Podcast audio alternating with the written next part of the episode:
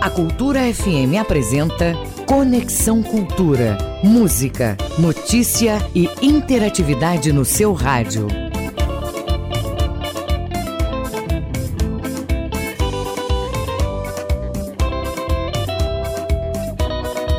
Cultura FM 93,7.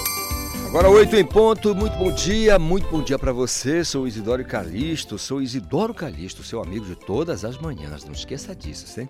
Segunda sexta, das 8 às 10 aqui, tá? Te dando as melhores informações, as melhores notícias da região. Às vezes as ruins também, né? Faz parte.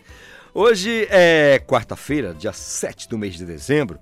O Conexão, você sabe, é uma produção do jornalismo da Rádio Cultura. E a partir de agora, para você ouvinte, muita informação, entretenimento e músicas, além de entrevistas dos assuntos que estão na crista da onda aqui na nossa região, no Brasil inteiro e no mundo. E se você quiser fazer parte da nossa programação, é só enviar a sua mensagem para o nosso WhatsApp. Anote aí, 985639937. 985639937. Nas redes sociais, na internet, é só nos marcar com a hashtag Conexão Cultura. Conexão Cultura na 93,7. Hoje, na história, em 1940, era criado o Código Penal Brasileiro. Isso foi durante o governo de Getúlio Vargas. Já em 1987, o Plano Piloto de Brasília era declarado Patrimônio Cultural da Humanidade. No Conexão de hoje, eu vou conversar com o Dr. Eduardo Costa, ele vai falar sobre estresse e doença vascular. Também tem um papo com o rapper Kratos, ele está lançando um novo single. Temos ainda os nossos quadros A Mídia e o Mercado e análise do futebol com o Ivo Amaral em, né, em voga aí, a Copa do Mundo do Catar. Nosso Conexão já está no ar na nossa Cultura FM. Música, informação e interatividade. Conexão Cultura. Bye bye, linda música de Vital Lima com Alexandra Sena 8 e 2. A gente só cruzou o olhar e havia tanta aflição, tesão numa fração.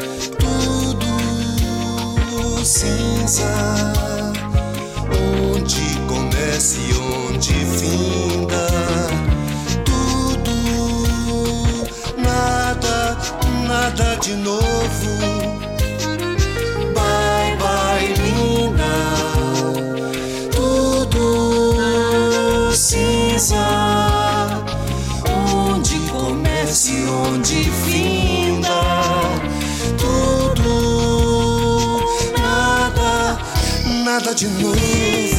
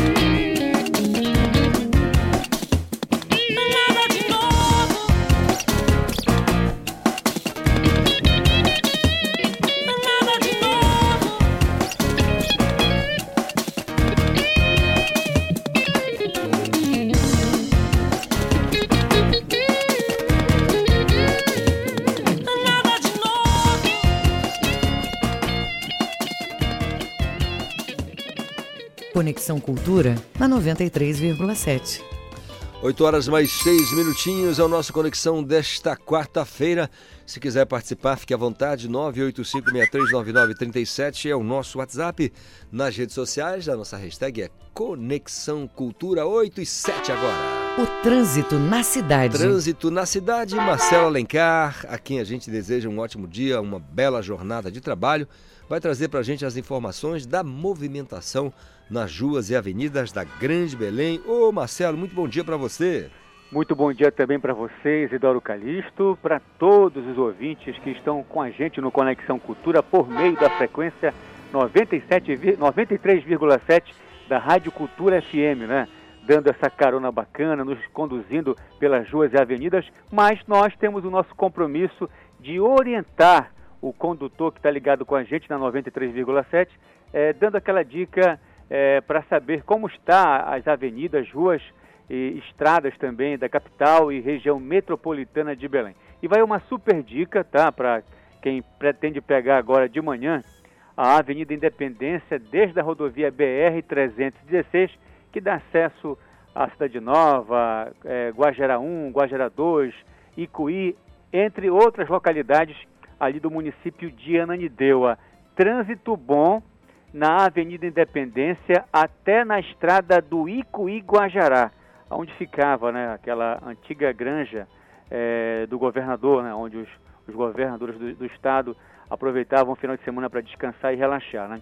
Então o trânsito está bom na Avenida Independência até ali é, próximo da estrada do Icuí, aonde hoje é localizada a IFPA, Campus Ananindeua. Passando da estrada do Icuí, o trânsito já fica intenso na Avenida Independência, é, atingindo velocidade média de 8 km por hora e segue assim até na esquina da rodovia Mário Covas. Depois ele já fica tranquilo e segue tranquilo até na esquina da Avenida Augusto Montenegro. Logo em seguida, a Avenida Centenário se transforma em Avenida Centenário da Assembleia de Deus e o mapa do Waze aponta trânsito favorável, tranquilo, na Avenida Centenário da Assembleia de Deus, desde Augusto Montenegro até na esquina ali é, da, da Avenida Padre Bruno Sec.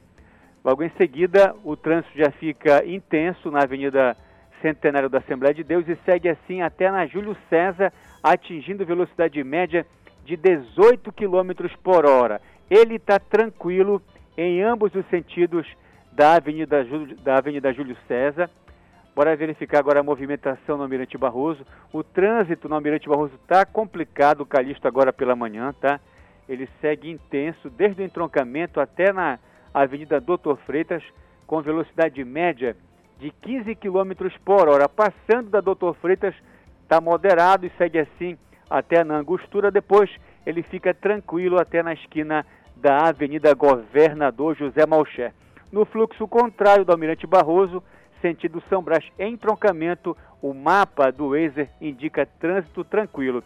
A gente volta a reforçar o que eu falei agora há pouco no Jornal da Manhã sobre o sinal de trânsito com defeito na João Paulo II, ali próximo da Travessa da Estrela. João Paulo II, é, próximo da Estrela, tá certo? Então é importante que a CEMOB dê uma passadinha por lá para verificar esse sinal com defeito, porque o sinal de trânsito é importantíssimo, porque ele é, marca o momento é, adequado para o motorista é, seguir ou diminuir a velocidade para parar na via. Então, atenção CEMOB, sinal com defeito na João Paulo II, próximo ali da Travessa da Estrela. Daqui a pouco a gente volta com você, Calixto, direto do Departamento de Rádio Jornalismo, Marcelo Lencar, para o Conexão Cultura. Volta no comando, Isidoro Calista, com você. Muito obrigado, Marcelo Alencar. Informações do trânsito na cidade, o nosso lembrete de todas as manhãs. Não esqueça, calma, tranquilidade, paciência, né? Acima de qualquer coisa no trânsito, para que seu dia seja bem melhor. São 8 horas mais 11 minutinhos. O Marcos Aleixo vai reforçar para a gente o espetáculo Casa de Bonecas que é encenado aqui na capital. Ô Marcão, conta pra Bom, gente. Bom, aqui está um pouco de teatro na sua agenda. Pois é, de 8 a 11 e de 15 a 18 de dezembro vai ser realizado o espetáculo Casa de Bonecas. Faz parte da Escola de Teatro e Dança do Instituto de Ciências da Arte da Universidade Federal do Pará e faz parte também do curso técnico em ator, cenografia, figurino cênico. E vão ser duas sessões por dia, sempre de seis da tarde às oito da noite, lá no Teatro Universitário Cláudio Barradas, que fica ali na Jerônimo Pimentel, já próximo à Praça Brasil. É um espetáculo que conta uma história de um casal que você pode acompanhar e ter mais detalhes e informações comparecendo lá no teatro. Tá lembrando que as sessões são de 8 a 11 e de 15 a 18 de dezembro, sempre não é dá para aproveitar aí o final de tarde, início de noite, começando às 6 da tarde indo até às 8 da noite. Ingressos também vão ser vendidos na bilheteria do teatro. Cláudio Barradas, não é? Como todos sabem, eu disse aqui agora, lá no Marizal, na Jerônimo Pimentel 546, esquina com a travessa Dom Romualdo de Seixas, bairro do Umarizal. Marcos Aleixo para o Conexão Cultura. Obrigado, Marcos Aleixo, pelas informações. Portanto, é espetáculo Casa de Bonecas, encenado aqui na capital. Importante demais, né? Bom momento para relaxar, para né? um bom espetáculo de teatro é sempre muito bom. É o que a gente deseja para você um dia cheio de, de, movimentação e quando tem um, um espetáculo dessa natureza é bom que você se ligue para de repente participar, relaxar um pouquinho mais. São 8 horas mais 12 minutinhos. Gabriel Rodrigues já está conosco. Vai trazer para a gente as informações do Esporte Cultura, que acontece ao vivo logo mais a uma e meia da tarde na TV Cultura 2.1. O Gabriel Rodrigues, meio atacante de ofício. Muito bom dia para você.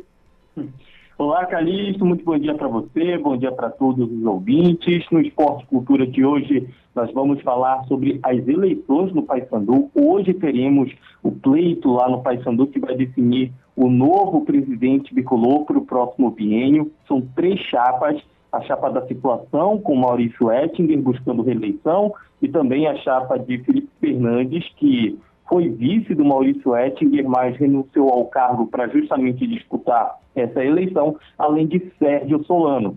Quem vencer o pleito estará eleito para presidir o Paysandu pelos próximos dois anos.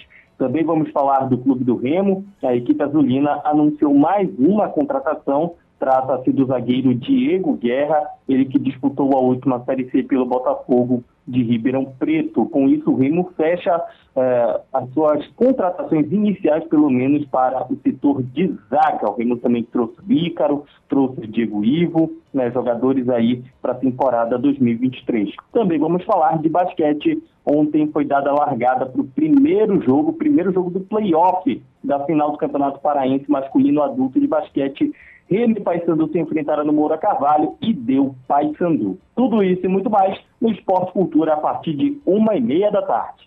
Gado, muito obrigado, Gabriel Rodrigues, com as informações do Esporte Cultura. O Arlen Monteiro já pintando aqui, alegre que está danado né, com a vitória do Brasil. E você pode se perguntar, mas Calixto, por que, que quarta e quinta-feira não tem jogos da Copa do Mundo, né? Mas tem uma, os especialistas, as pessoas que trabalham com esse material, né, que desenvolvem esses, essas explicações, ao final das contas, diz o seguinte, que o motivo é simples, né? com o avanço da competição, é, uma quantidade bem menor de, de equipes seguem, portanto, essas equipes seguem na disputa pelo título. Né? Com isso, não é mais possível garantir a realização de jogos diariamente. Ao mesmo tempo, também tem o descanso necessário para cada uma das seleções que estão classificadas aí para a próxima fase da Copa do Mundo, no caso as quartas de final. Ontem nós tivemos Portugal que ninguém esperava, nem um mais otimista torcedor português esperava um 6 a 1 de Portugal. Né? O que acontece nesse mundo de futebol. Quem é o alemão que mais otimista do planeta, seja lá onde ele estiver, que pensava, que pensou, que imaginou, que cogitou a possibilidade da Alemanha meter 7 a 1 no Brasil na Copa aqui no Maracanã. Aliás, aqui não, nem me lembro se o jogo foi no Maracanã, né? mas foi no Brasil. Foi em BH o jogo, né? Mineirão. Então, assim, quem imaginaria? Ah, ganhar tudo bem, mas 7 a 1 vamos lá, né? Vamos e venhamos. Ninguém imaginava. Da mesma forma que nenhum português o mais nem o Sérgio Duarte aqui, que é português, otimista que é danado, pensava num 1 a 0, 2 a 1, talvez até um 3 a 0, né? E ainda mais com o Cristiano Ronaldo no banco, né? Aquela situação lá. Agora, o que foi bonito mesmo foi aquele treinador da Espanha, com toda aquela boçalidade, que lhe é peculiar, diga-se de passagem, né? Nós jogamos o futebol mais bonito da Copa, nós somos os, né, os caras que realmente. E aí empataram, prorrogação, pênalti e voltaram para casa, perdendo para o Marrocos. Né?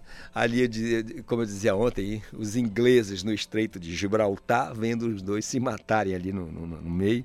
Eles que brigam, como eu disse, pela pesca ali, próximo ao Estreito de Gibraltar, no norte da África, já aqui na divisa, com, na fronteira com a Espanha. São 8 horas mais 17 minutos.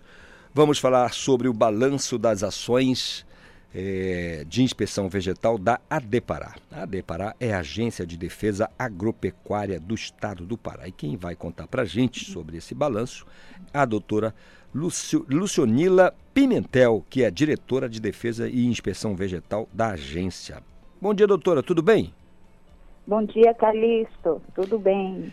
Doutora, são 20 anos de Adepará, completou em setembro, salvo melhor juízo, né? E aí eu pergunto, dá para fazer um, um balanço, ou seja, quando a agência foi aberta, né, foi criada há 20 anos, poxa vida, né, uma vida, uma, um, muito tempo. Dá para fazer um balanço desses 20 anos em termos, por exemplo, de tecnologia que foi envolvido, que foi desenvolvida, que foi aplicado. Como é que vocês analisam é, esse período, doutora? Olha, são duas décadas de um intenso trabalho contribuindo para o desenvolvimento do setor produtivo no estado do Pará. É, e aí a gente lembra, relembra, tá, que no âmbito da defesa vegetal, a missão da Depará é garantir a sanidade nos cultivos agrícolas e a qualidade dos produtos e subprodutos de origem vegetal. E, e veja bem, Calixto, é, segundo o Anuário Estatístico do Estado do Pará, lançado pela FAPESP agora em novembro de 2022, é, o valor da produção dos produtos agrícolas bateu recorde de 20,6 bilhões de reais. E, é, e os cultivos de soja, abacaxi, mandioca, cacau, dendê, banana, abacaxi, pimenta do reino, são os carros-chefes no estado e em todas essas cadeias produtivas, nós é, realizamos atividades. E em outro momento, aqui que eu estive, né, é, eu já, já vinha falando desses 20 anos de uma trajetória que nos orgulha muito e construída com empenho dos servidores que não mede esforço aí para chegar nos mais longínquos rincões desse Estado, né? E repleta de desafios. Então, o Serviço Estadual de Defesa Fitossanitária, ele contribuiu para a evolução do agronegócio, como eu te digo, e da agricultura familiar, com a manutenção do status sanitário de área livre do campo cítrico, o que permite a exportação de laranja e limão dos polos citrícolas do estado do Pará, a implementação da rastreabilidade nas cadeias produtivas do açaí e do abacaxi, cultivos estes que são é, é, que, que são o, é, em que o estado do Pará é o maior produtor do país. Fazemos também um controle oficial do foco da mosca da carambola, ali na divisa do Pará com o Amapá. E essa praga, que é uma praga quarentenária, é, ela é uma, uma das mais é, que causa maior prejuízo para a fruticultura. Portanto, esse programa da mosca da carambola, ele é um programa de soberania nacional para a agricultura. Então, a Depará, ela vem mantendo sob controle tá, essa praga naquele local, permitindo assim que uh, nosso, o, os nossos polos citrícolas tenham, possam é, exportar os produtos ali produzidos e, consequentemente também, a fruticultura brasileira, tá? Olha, na, na certificação artesanal das agroindústrias de produtos de origem vegetal, é, hoje nós estamos precisamente trabalhando com 331 estabelecimentos dentro desse estado que produzem ah, dentro de um protocolo higiênico sanitário estabelecido. Então, ah, são produtos de qualidade, né, produtos que estão com valor agregado e que estão no mercado, garantindo assim é, que essa, essa categoria da agricultura familiar tenha visibilidade, coloque o seu produto de maneira legal, com qualidade no mercado. E, e temos ainda contribuído muito dentro de, um, de uma outra área, que talvez seja pouca conhecida, né, dentre as atividades da Depará, que é a área de classificação de produtos de origem vegetal.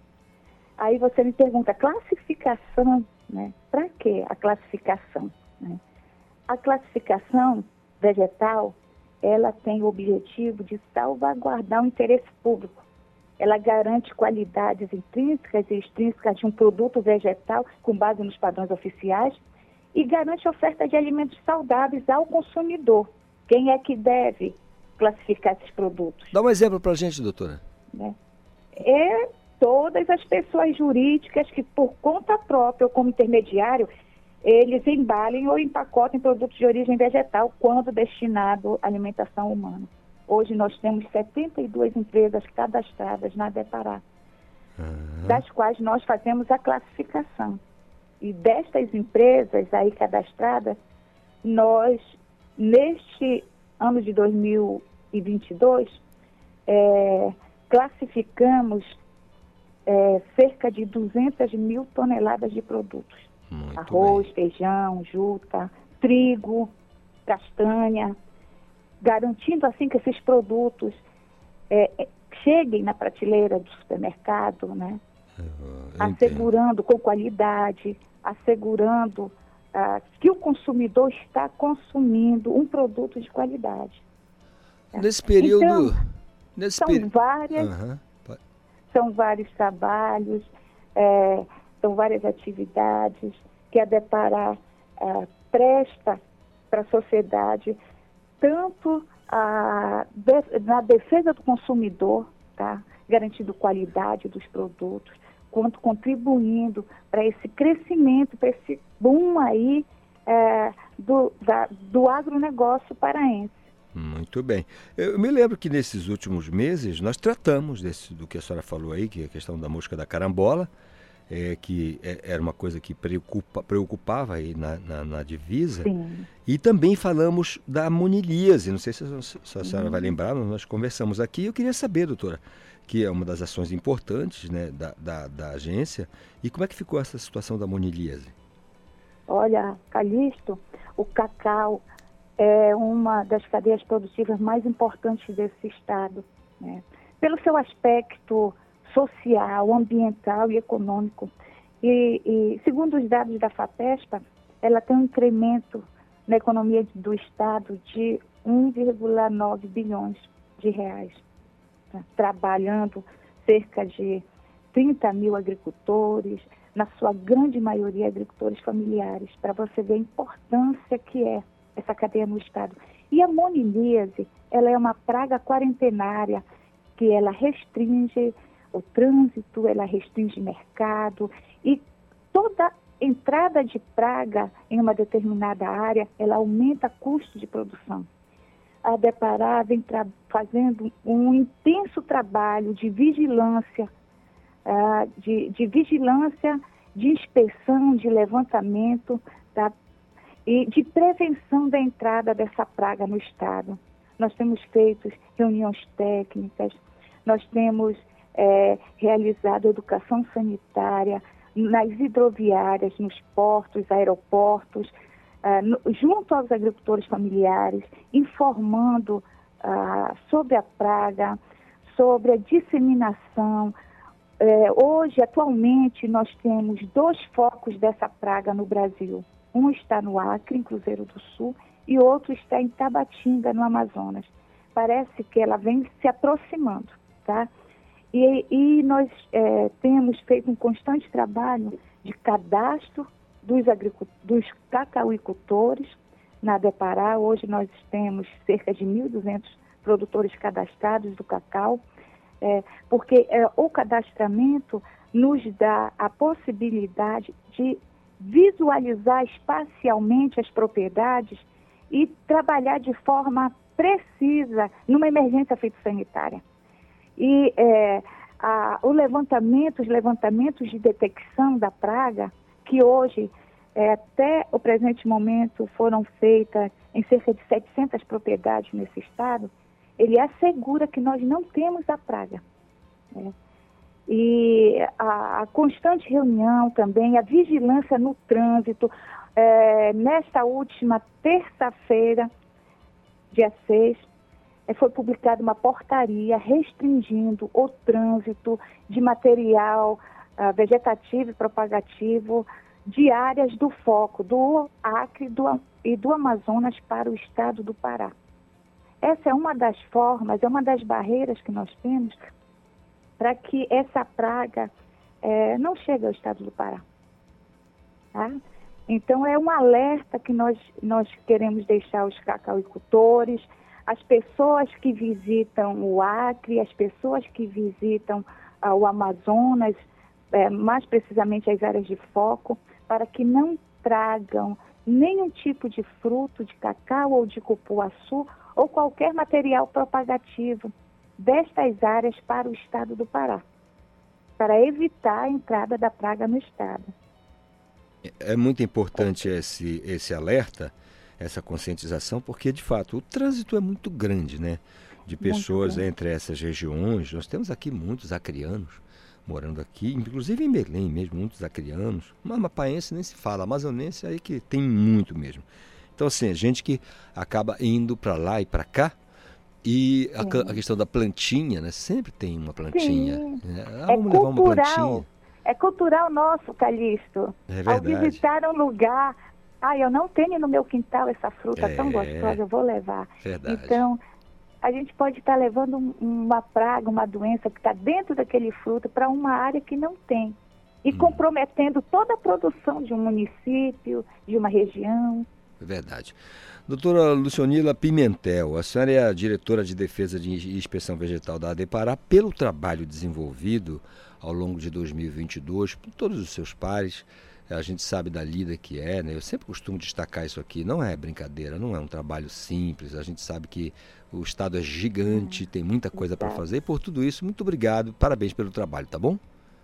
Muito obrigado. Nós é que agradecemos o espaço. Tenha um bom dia. Ótimo dia para todos os amigos servidores da ADEPARÁ, que é a Agência de Defesa Agropecuária do Estado. Gente, vocês não fazem ideia da importância de um servidor da Agência de Defesa Agropecuária, porque trata exatamente da segurança do que nós vamos é, utilizar como alimentos seja na área vegetal, seja no animal, né, na carne, nas frutas e tudo mais, é muito importante. Fazemos questão aqui de ser parceiro e destacar o trabalho desses servidores tão importantes dessa valorosa instituição que é a Agência de Defesa Agropecuária do Estado do Pará. Anote, 8h30, intervalo, eu volto já já.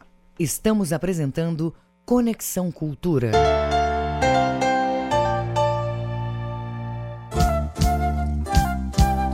ZYD 233, 93,7 MHz. Rádio Cultura FM, uma emissora da Rede Cultura de Comunicação. Fundação Paraense de Rádio Difusão. Rua dos Pariquis, 3318. Base operacional, Avenida Almirante Barroso, 735. Berlim, Pará, Amazônia, Brasil. Faça parte da Rádio Cultura, seja nosso repórter. Grave seu áudio com informações da movimentação do trânsito e mande para o nosso WhatsApp 985639937. Cultura FM. Aqui você ouve música paraense. Segue o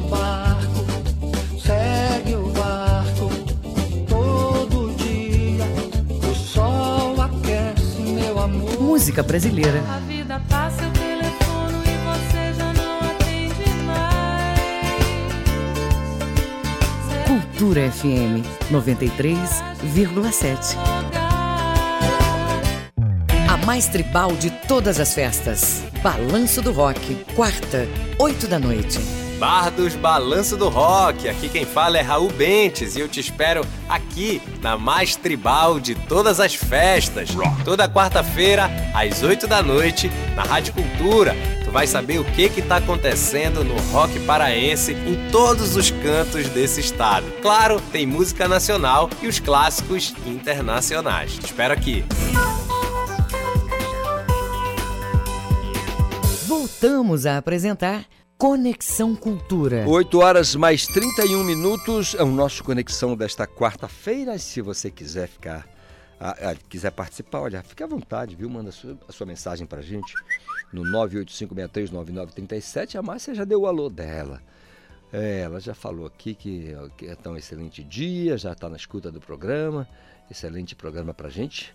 Bom dia a todos os amigos, todos os nossos ouvintes do bairro do Jurunas especialmente a Márcia Cristina, que é a nossa é, ouvinte de lá, que faz questão de interagir, de falar conosco aqui, dar às vezes os palpites dela. Olha, Márcia, daqui a pouco tem o doutor Eduardo Costa, vai falar aqui sobre assuntos importantes. Você sabe, o doutor Eduardo ele é um cara polêmico, né?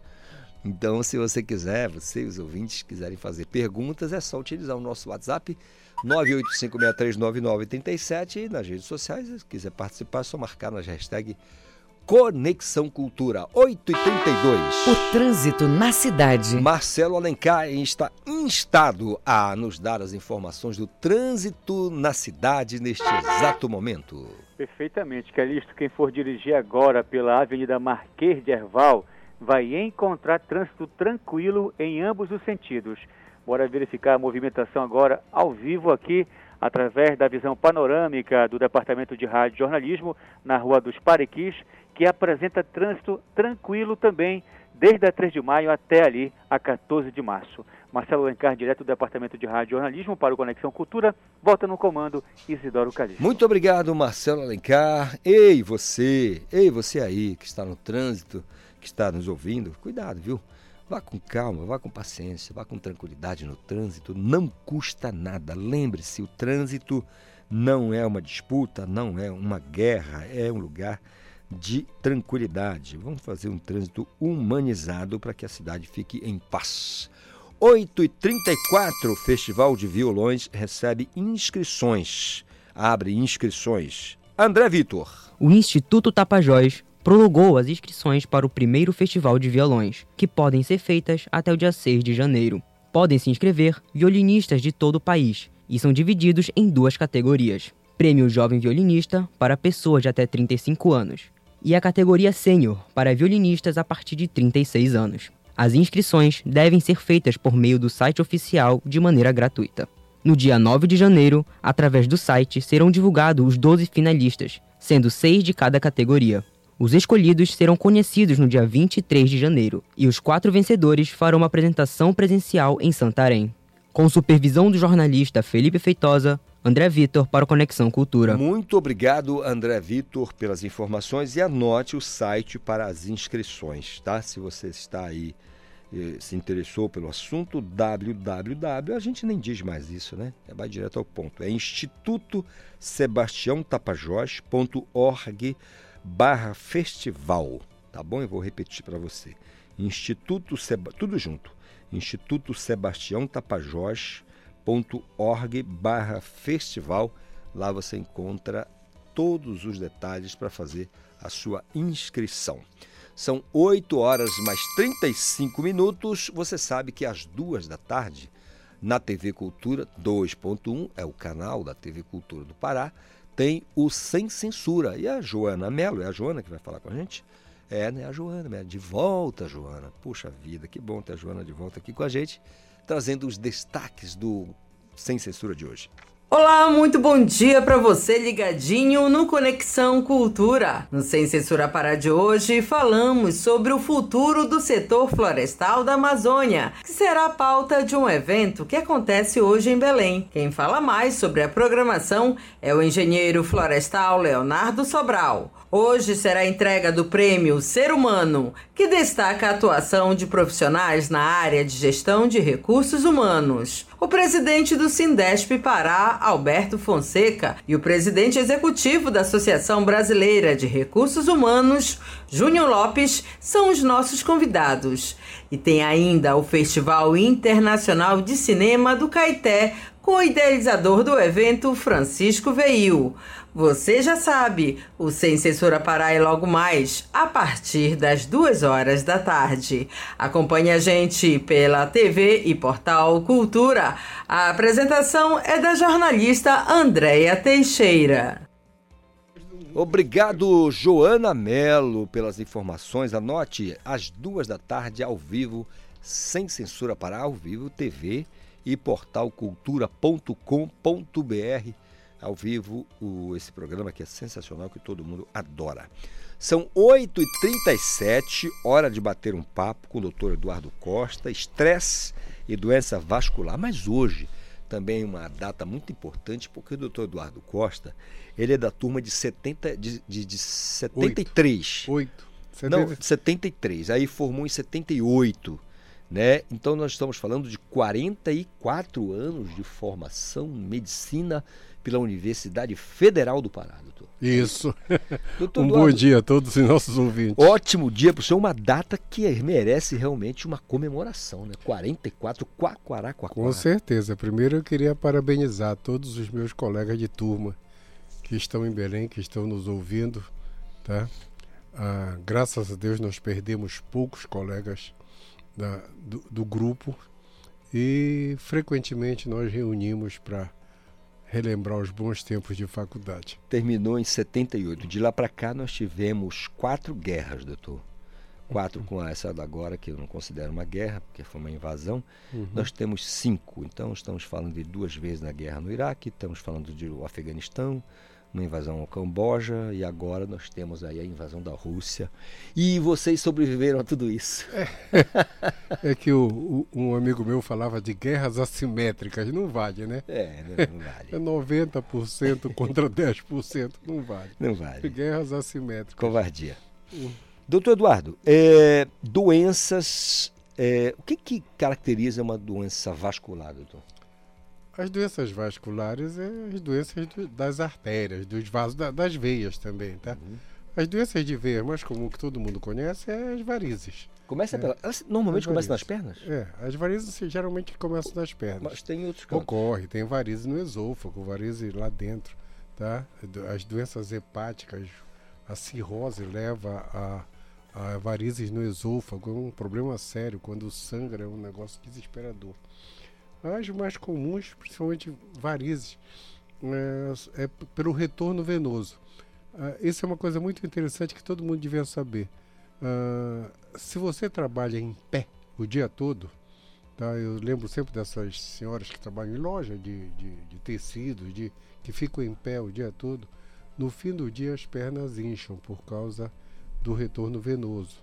A mesma coisa acontece em quem trabalha sentado o dia todo. Eu pego um, um funcionário de, de banco, daquele de, de correio que fica sentado o dia todo, eh, pode acontecer de ter eh, retorno venoso eh, prejudicado. Então essas pessoas têm que parar e andar. Né? Todo mundo que já viajou de ônibus mais de três horas, quando chega no lugar está com a perna inchada. Todo mundo que viaja de avião mais de três horas, a mesma coisa. Então, de hora em hora, a pessoa tem que caminhar para ativar a circulação de retorno da perna. Mas ah, o que eu queria falar mesmo, Calixto, era sobre ah, as lesões arteriais, que são as principais, que causam infarto no coração, acidente vascular cerebral ah, no cérebro, lógico, e as tromboses, que podem ser na barriga, nas artérias do intestino e na perna, tá? nas pernas. Ah, o mecanismo é o mesmo, tá? O mesmo mecanismo que dá uma trombose, que uma trombose na perna é o mesmo mecanismo que causa um infarto, é o mesmo mecanismo que causa um AVC, um derrame no cérebro.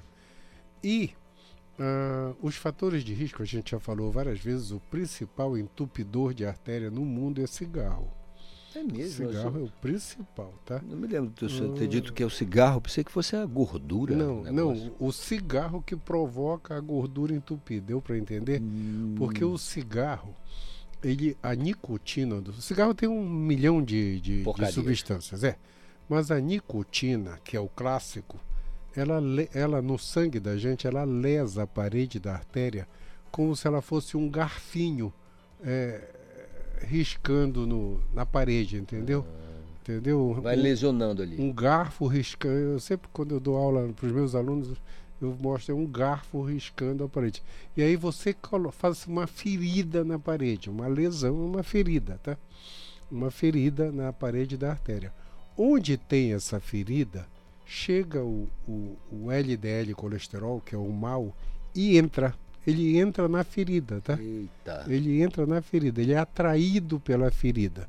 Quando ele fica lá dentro da ferida, ele, ele, ele se liga ao oxigênio. Quando ele se liga ao oxigênio, o nosso corpo não reconhece como parte da gente o LDL oxidado, o LDL ligado ao oxigênio.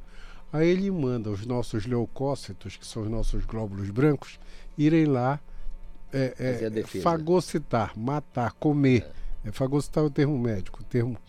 Aí o, LD, o, o leucócito vai, chega, entra atrás da, do LDL na ferida. Para matar o bicho. Para matar o, o- aquela molécula, vai fagocitar. e Quando ela, aí começa a, a, a fagocitar os LDL, que são gordura. É, é, e, e aí eu, eu começo a ter ali na parede, da, naquela ferida, uma inflamação. Essa inflamação vai formar a placa de entupimento de artéria. Dei uma aula agora e nem vou É, cobrar. velho, nem vai cobrar. Doutor, e tudo isso nós estamos falando de um procedimento que vocês conseguem perceber via microscópio, né? É, isso é, isso é lá na parede da artéria. Isso para quem já viu uma. Todo mundo já estudou uma célula, né? Isso é lá na, na parede celular. O leucócito se muda de nome para macrófago, vai comer a LDL e vira uma inflamação na parede da artéria. Todo mundo já viu um abscesso de dente. É uma inflamação. Tá? É como se ocorresse um abscesso de dente dentro da parede da artéria. Aquilo vai formar uma placa de gordura, tá? Vai crescer, crescer, crescer. Um dia essa placa inflama mais do que ela já está inflamada e quebra. Quando ela quebra, agora imagina que você está olhando dentro de uma artéria. Você diminuiu de tamanho e está olhando dentro de uma artéria. Na hora que essa placa quebra, o sangue da gente corre lá para tapar o buraco da placa e forma um trombo. E aí Trombo. esse trombo cresce e entope a artéria. Deu para entender? Ah, o que entope a artéria não é a placa que vai crescendo, crescendo, crescendo e chega até do outro lado. O Quando ela, ela forma- inflama, quebra e forma a placa. E quebra a placa. Uma coisa interessante, é, é, Calixto, é que essa, a, a placa, enquanto ela está crescendo, a gente não sente, tá? A gente não sente. A gente só Indolor. vai sentir alguma coisa se essa placa passar de 70%, 70, 70% do lumen da artéria. Isso não é medicina, é física, porque só acima de 70% é que o fluxo dentro do cano diminui, tá? E eu pergunto, e, e esse sentir é o que? O sujeito sente o quê? Se for no, no, no coração, você vai ter dor no peito. Chama angina. Ih, doutor. Angina, dor no peito, que é sinônimo de sufoco. É no meio do peito, bem no meio. Bem no meio, sabe? Esse lugar que a gente toma cachaça, café quente, tacacá quente, que sai queimando aqui no meio. Pois é, nesse lugar, aperta, é bem no meio. Dor do coração é bem no meio. Não é de um lado nem do outro, é no meio. No meio. Nunca esqueço isso, nossos ouvintes. No meio do peito. Por favor, no meio Da do peito caixa em aperto muito forte.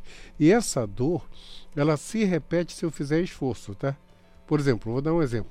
Ah, você anda três quarteirões e vai ter dor.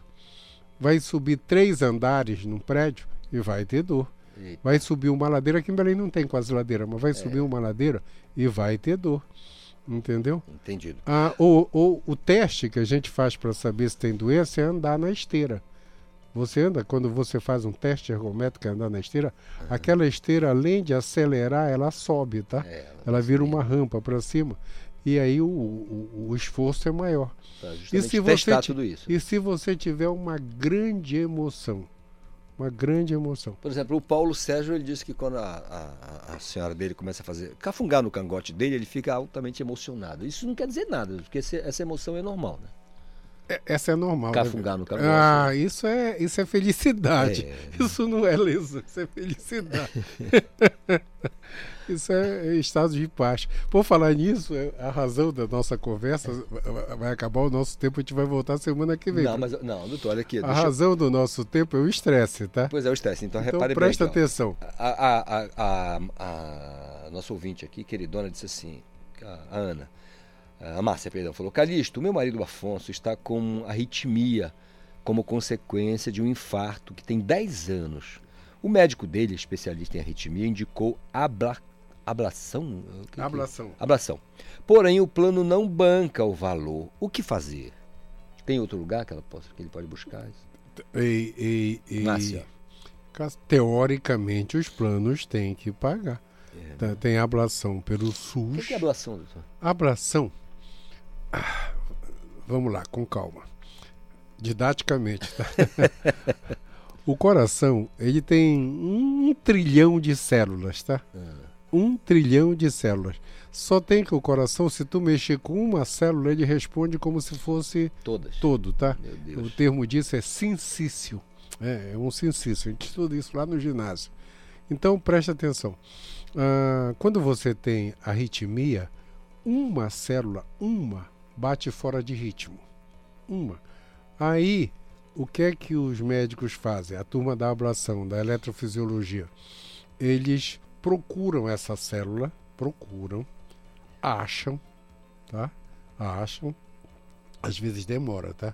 Às vezes é um exame de 15 minutos, às vezes demora duas, três horas, tá? Nossa. E quando eles acham, o, sistema de computação de tudo, o catéter lá dentro fica procurando. Quando eles acham a célula, eles fazem um teste para saber se é ela mesmo responsável pela arritmia e aplicam uma carga de radiofrequência nessa célula, tá?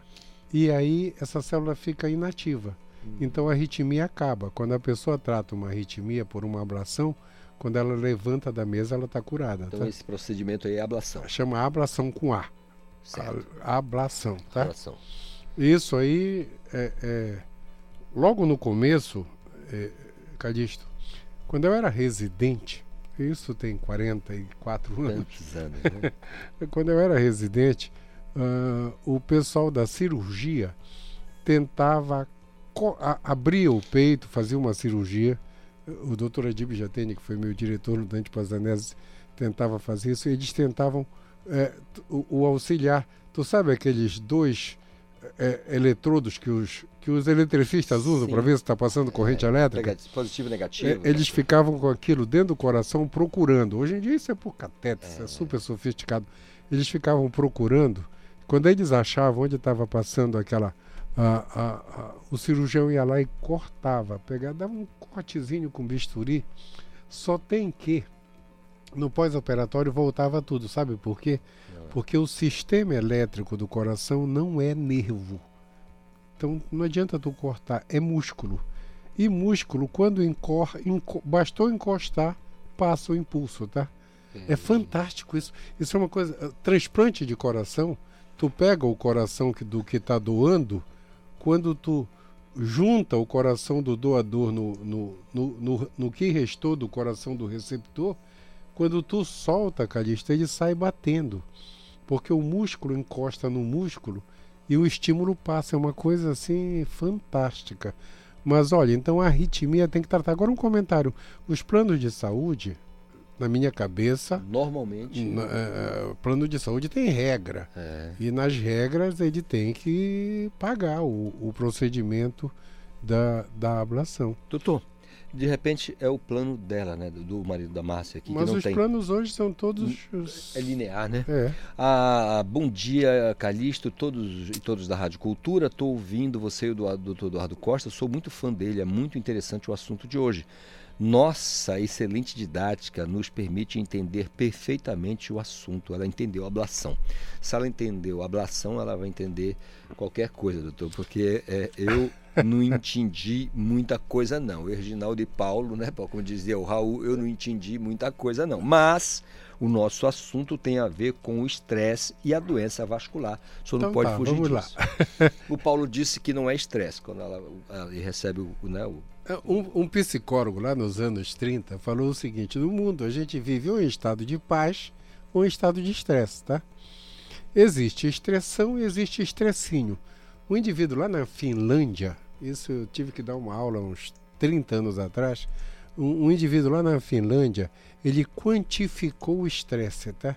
Ele deu um número para estresse, viu, Calixto?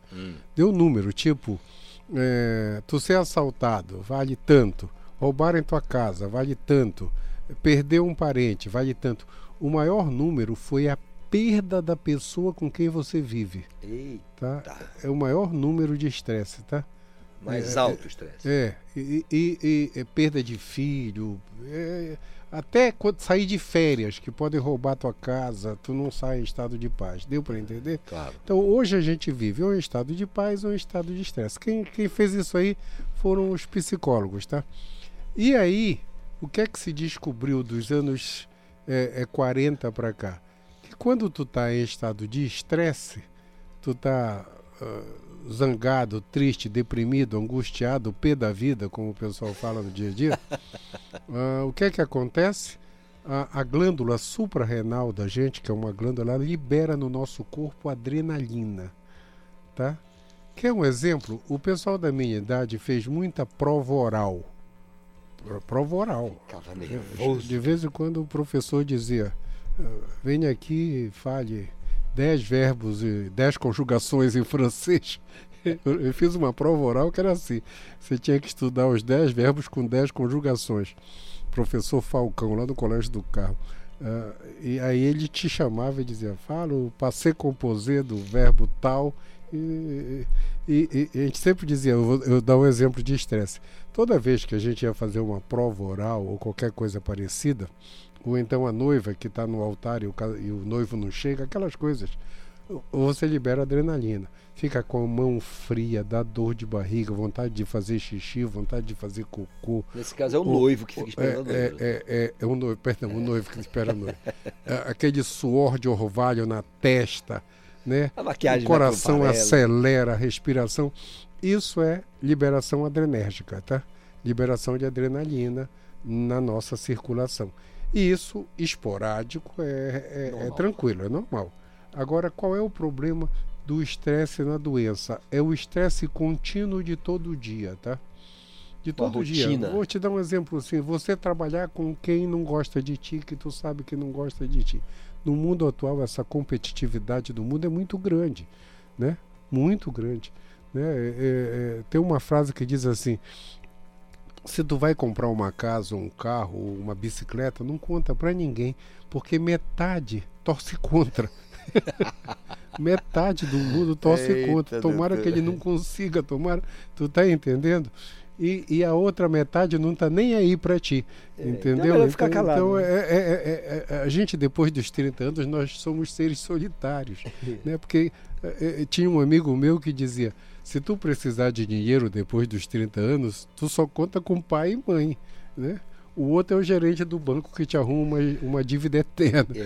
entendeu? e juros galopantes, Pois né? é. Então, depois dos 30 anos, ninguém vai pagar o colégio do teu filho, a, prestação do teu, da tua casa, ninguém vai fazer isso. E Só- isso gera estresse. É a Rita, a Rita Moreira, que falou aqui com relação ao que a aula é muito boa, que o senhor é muito didático. Só para dizer, né? A Rita. Obrigado, Rita, pela participação, tá? Oi, doutor Eduardo Costa, é o melhor, adoro suas entrevistas. Marília Souto, ouvindo aqui no Rio de Janeiro. Abraço para você, Calixto. Ô, um abraço para você, Marília Souto, no Rio de Janeiro, ouvindo a gente, a aula do doutor Eduardo Costa aqui. Eu tenho uma amiga que está nos assistindo em Perth, Perth. na Austrália. Deus que me defenda Na dessa Austrália. distância. Agora em Perth são, são aqui são 8h55, lá são 19h55. Diz- essa- a diferença é 11 horas. O fuso horário é gigante. Perth, na Austrália, ela está nos assistindo. Muito bem. Tá? Assiste o meu programa da TV também. Que legal, abraço para ela. Doutor Eduardo, então Uhum. o estresse do dia a dia, ele tem que ser controlado porque o sujeito É, tem uma doença não- vascular... olha, não tem, Calixto, não tem remédio para estresse. então, o que é que você É, Comportamento. tem? Você tem é que avaliar se vale a pena tu te zangar à toa. Se vale a pena. Tá? Por exemplo, hum, na minha cabeça, quem devia estar jogando na lateral direita da seleção era o Pikachu, que é muito melhor que os dois que estão lá, tá? Mas por um acaso não é. Não, tudo bem. Então eu não posso ficar zangado porque o Pikachu não está lá. Deu para entender? claro, claro. Eh, Se nós voltássemos no tempo e nos anos 60 ti- existisse a mídia atual do mundo, o, o Quarentinha do Paysandu disputaria com o Messi o prêmio de melhor jogador do mundo. Porque ele era o que eu assisti do Quarentinha quando eu era garotão é o que o Messi faz hoje, né?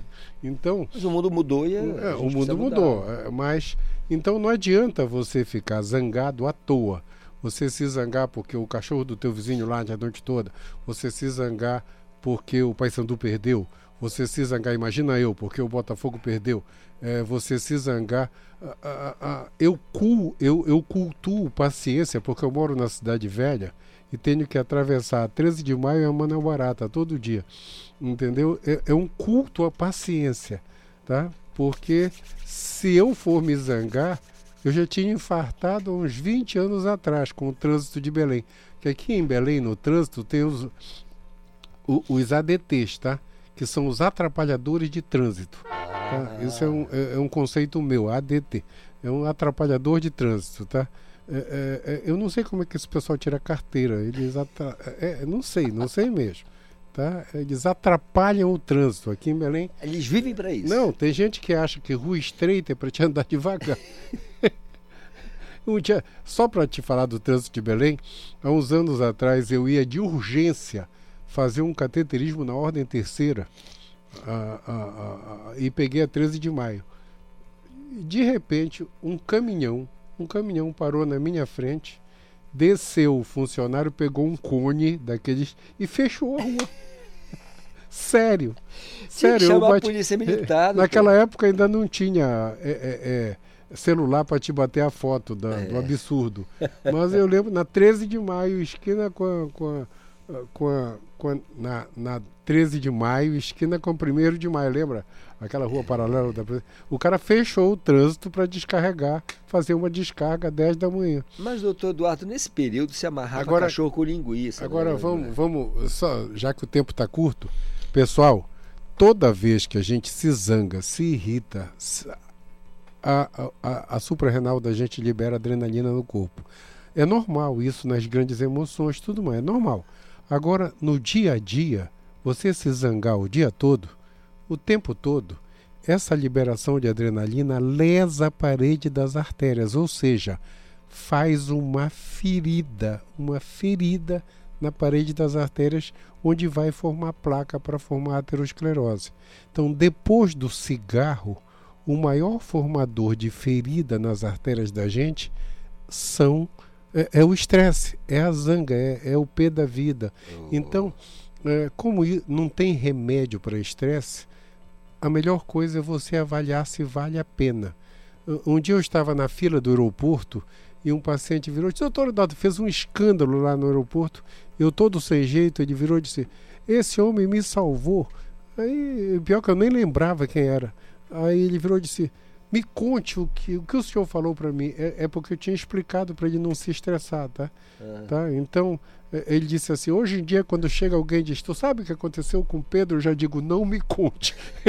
não me saber. conte que eu não quero saber, que eu não quero ficar zangado. tu tá entendendo? E, e aqui no Brasil ainda tem o culto, né? Se você ligar a televisão, é só crime, é só zanga, é só ódio, já que a palavra está na moda. É, é excesso de ódio, que é para eles chamarem a atenção. E eu, tenho um paciente que eu queria fazer um, um estudo, é porque isso custa caro, para fazer um router, sabe, aquele eletro de 24 horas, para ver o pessoal assistindo televisão. Monitoramento, Pra ver. né? É, porque tem um pessoal que só fala em crime, Só. acidente. É verdade. Eu, eu morei, eu, mo- eu, eu- eu conheço vários lugares do mundo.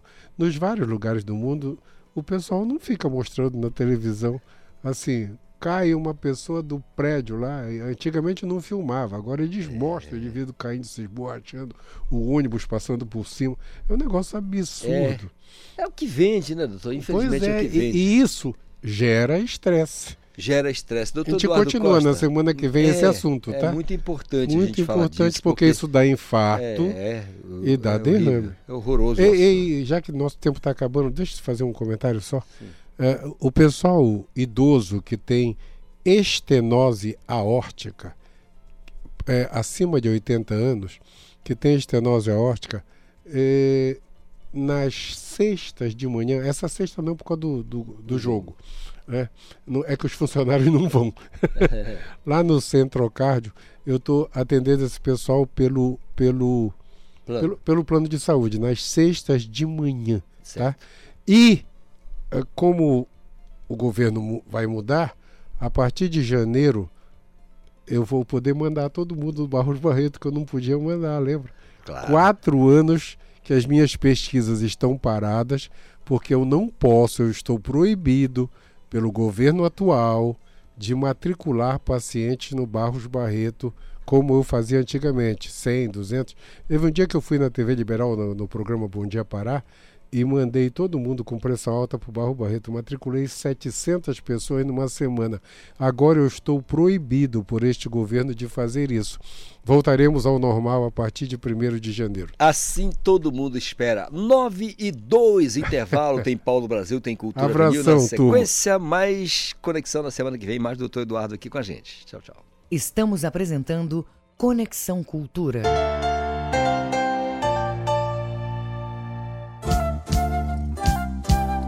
ZYD 233, 93,7 MHz. Rádio Cultura FM, uma emissora da Rede Cultura de Comunicação. Fundação Paraense de Rádio Difusão, Rua dos Pariquis, 3318. Base operacional, Avenida Almirante Barroso, 735. Berlim, Pará, Amazônia, Brasil.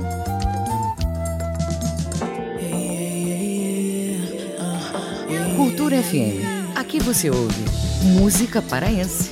E me faltam as palavras nessa de tentar falar. Logo eu que sou poeta. Música brasileira.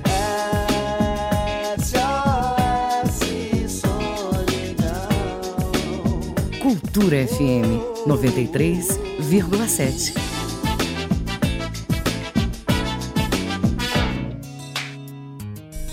Envelhecer com dignidade e qualidade de vida deve ser o curso normal na trajetória de todos. Os idosos, as crianças e outros grupos sociais considerados vulneráveis precisam de mais atenção e dedicação. O Estado deve fazer o papel de protetor, além de garantir o bem-estar. Mas a sociedade não pode esquecer de incluir, respeitar e tratar de forma adequada a pessoa idosa. Amparo, carinho e gratidão são fundamentais. Cuide e acolha os idosos. Cultura, rede de comunicação.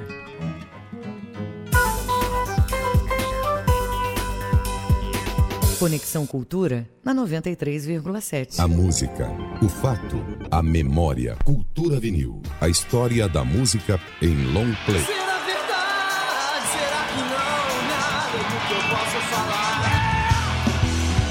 Ao vivo, a Plebe Rude só encontrava competidores nos paulistanos Ira. Sabe, faz, faz muito tempo,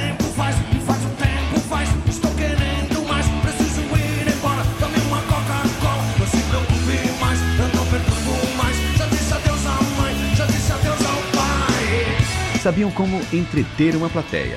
Alunos aplicados de bandas famosas pela garra como The Clash, os garotos faziam parte da cena candanga de Brasília.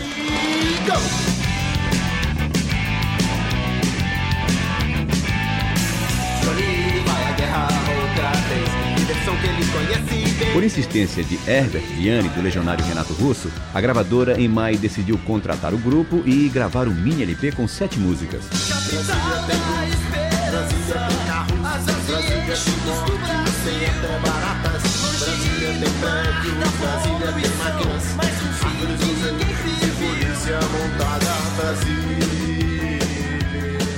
O disco já nasceu clássico, é pauleira pura na faixa de abertura do LP, o concreto já rachou tem a tacada certa do mestre Jacques Moreno Bal com seu violoncelo para a música mais tocada nas rádios FMs de 85. Até quando esperar?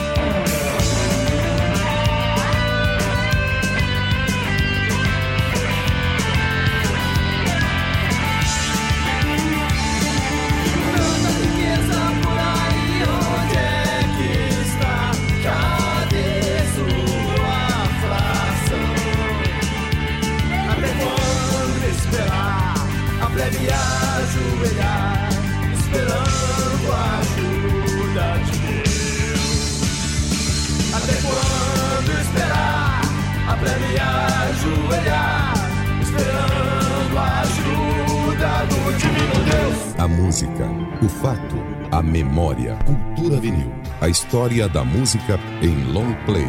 Produção e apresentação, Paulo Voltamos Brasil. a apresentar Conexão Cultura. 9 horas mais 10 minutos é o nosso Conexão Cultura desta quarta-feira. E você que quer participar do nosso programa é só enviar a sua mensagem para o nosso WhatsApp 985639937. Ainda falando de estresse, A Salete disse assim pra gente.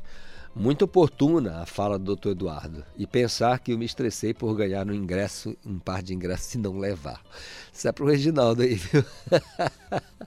e pensar que eu ganhei um par de ingressos e não levei, né? E eu me estressei por isso, disse Salete. Ô, Salete, essas coisas acontecem, mas você sabe que aqui a gente faz de tudo para que saia tudo certinho. Às vezes não dá, né?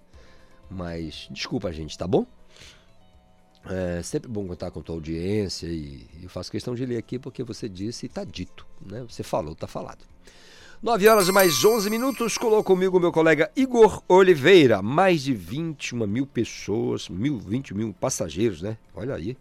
Devem passar pelos terminais rodoviários, né? Os terminais rodoviário e hidroviário aqui da capital no feriado. Deixa eu explicar uma coisa, né?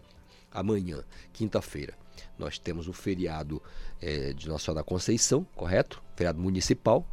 E na sexta-feira nós temos um ponto facultativo na capital. Tá? Então nós estamos falando de um decreto do prefeito Edmilson Rodrigues. Perfeito? Então nós temos um feriado prolongado. Correto? Meu caro Igor, me conta como é que vai ficar essa movimentação. Corretíssimo. Bom dia para você, Calixto, aos nossos ouvintes do Conexão Cultura. E além também do que, na sexta-feira, meio-dia, tem um Jogo do Brasil, né? Então muita gente já começa aí. Igor, será que o nosso coordenador, é, o Sérgio Duarte, ele acreditava naquele 6x1? Ou... É um azar. Não, fazer, não, né? eu não Fazer, acreditava. Inacreditável. Mas vamos lá as informações, Calixto. Aproximadamente são esperados aí mais de 21.500 passageiros que devem circular para embarque e desembarque.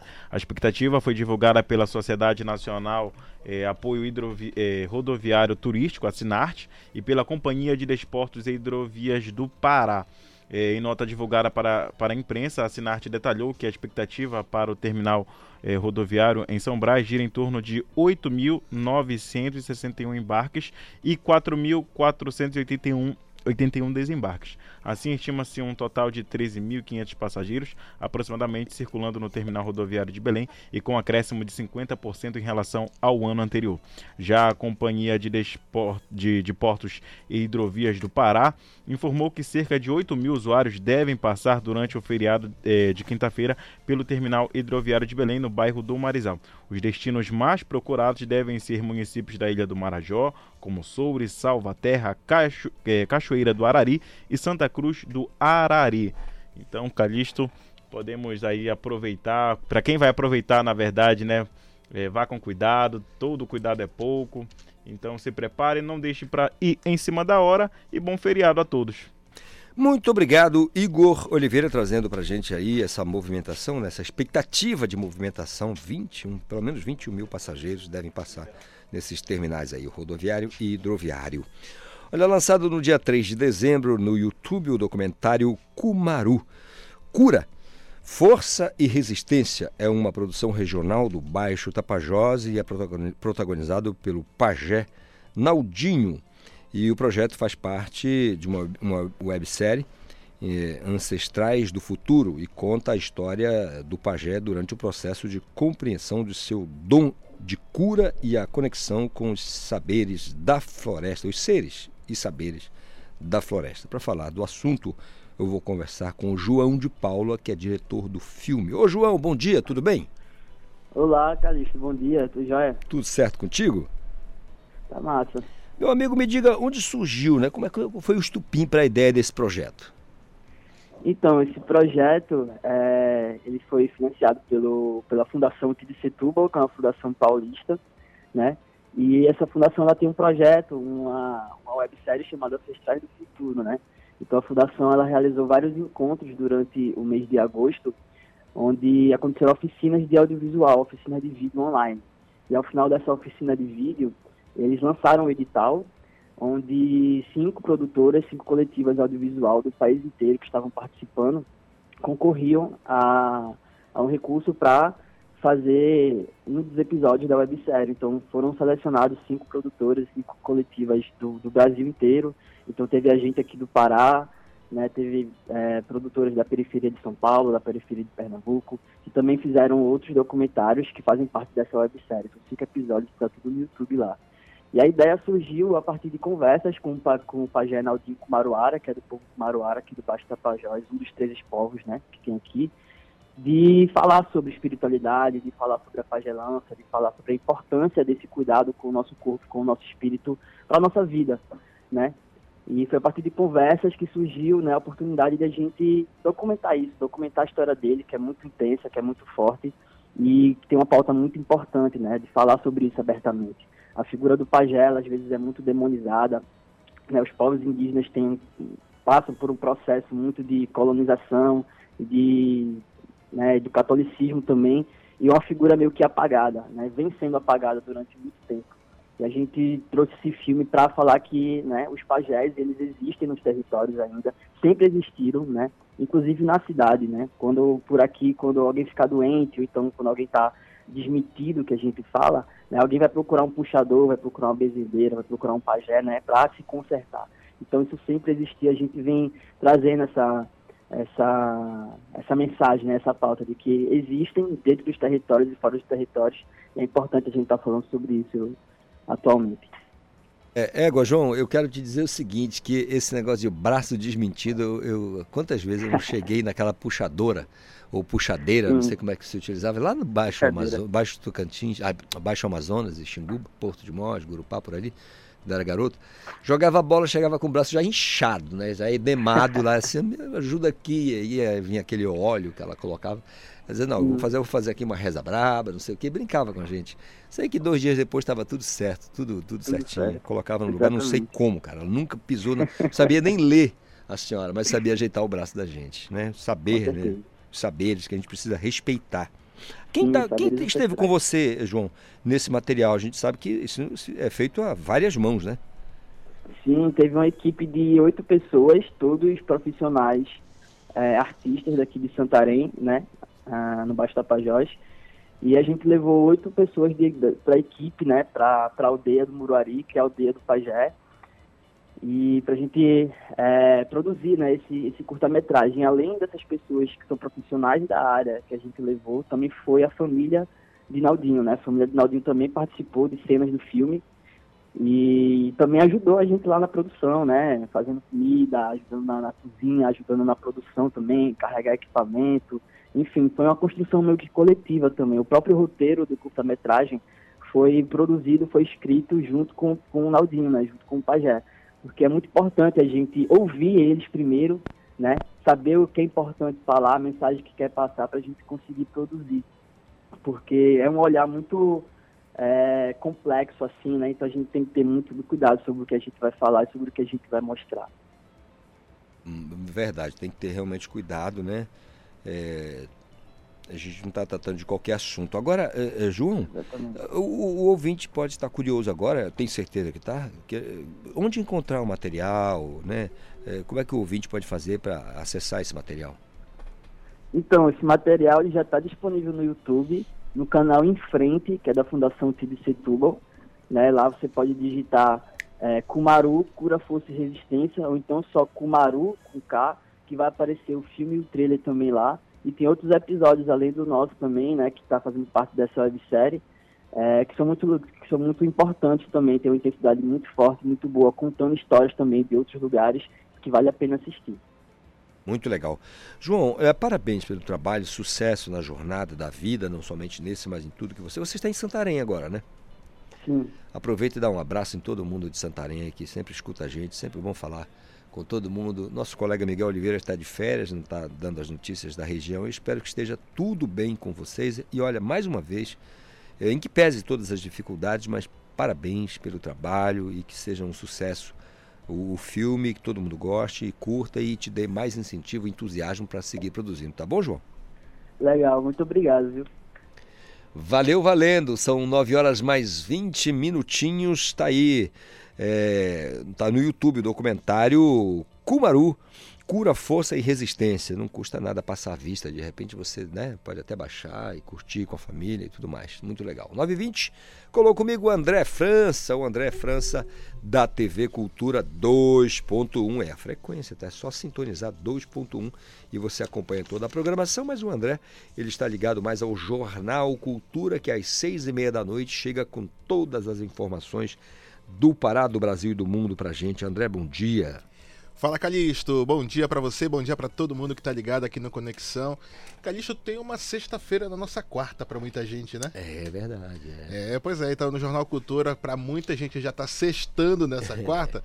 A gente vai trazer as informações aí dessa movimentação já nas estradas, o pessoal que vai pegar já a BR-316, a movimentação do Detran, falando sobre é, o esquema de segurança que está sendo reforçado para esse feriado de Nossa Senhora da Conceição, também conhecida como Iemanjá. Iemanjá. Né? Então a gente vai falar sobre isso, muita gente vai enforcar sexta-feira, no dia do Jogo do Brasil. É, no, então... caso, é, no caso do, no, do Pará, no, aliás, o município de Belém tem um decreto tornando ponto facultativo. Sim, né? sim, é ponto facultativo, Ponto então. facultativo, E, e muita gente também vai enforcar, enfim. É, é, é, o um setor dia privado, bom, né? O setor Sim, privado vai enforcar. que- Vai ser, vai ser um dia bom, né?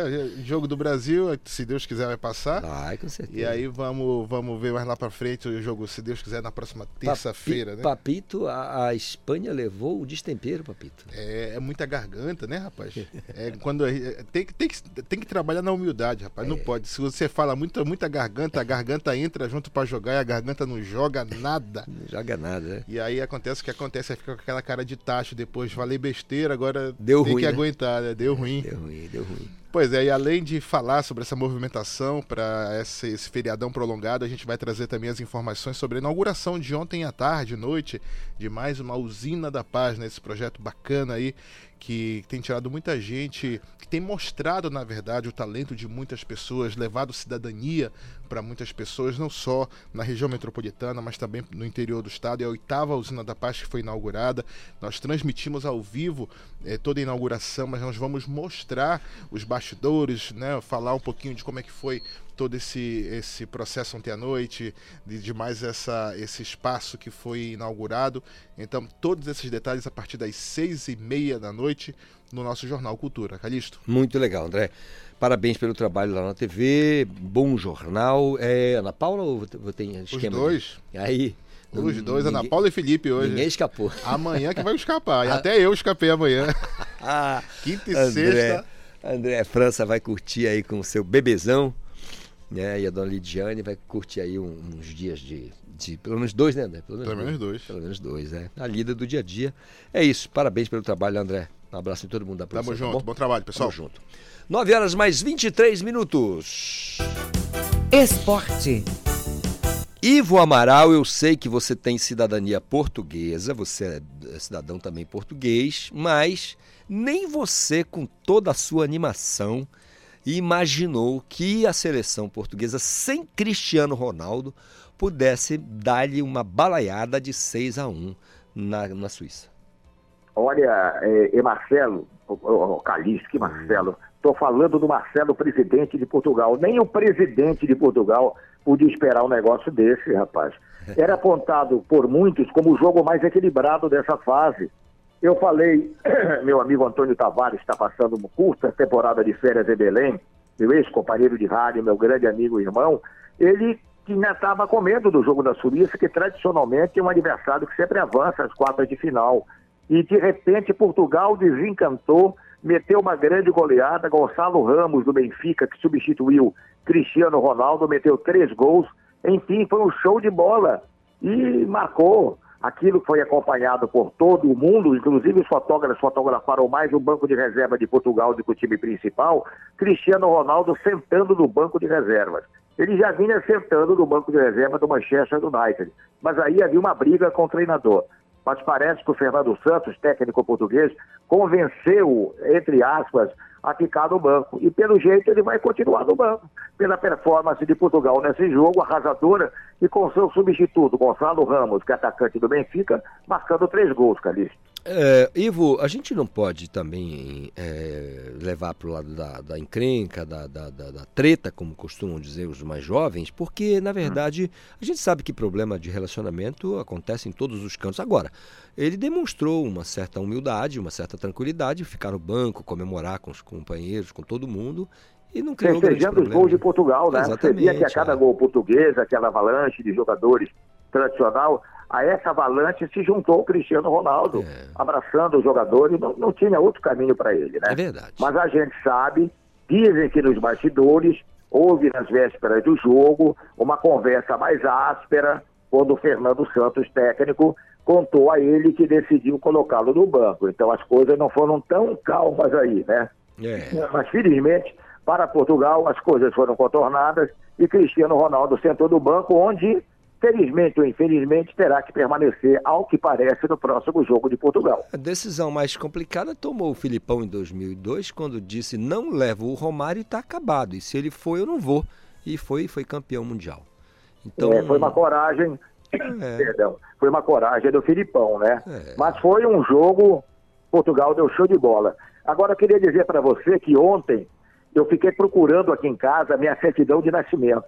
Para ver se eu tinha nascido em Belém, eu tinha nascido em Marrocos, em Casablanca, Marrakech ou Tanger. Eu torci tanto por Marrocos que de repente eu procurei a minha certidão de nascimento. Mas felizmente eu vi o time de, Mar, de Marrocos eliminar a Espanha. A gente sempre torce contra os grandes do Mundial, né? E aparentemente Marrocos era o patinho feio da disputa. É verdade. O queridão Adilme Gasly, Adilme Gasly está nos ouvindo uh, lá na região sudeste do estado. Ele que é de Casablanca, marroquino, está aqui no Brasil É, faz... Casablanca, Marrakech e Tanger. É, no caso dele- Rabat também, Rabat. É, ele- Rabat, ele, Rabat, por um que acaso, com T. levou- São cidades lá de Marrocos que eu não conheço, mas eu pensei que eu tinha nascido lá, tanto que eu torci para Marrocos contra a Espanha. Eu também me senti como cidadão de Casablanca, que são províncias lá, são províncias. O, o Adil me deu uma aula de, de geografia lá do Marrocos.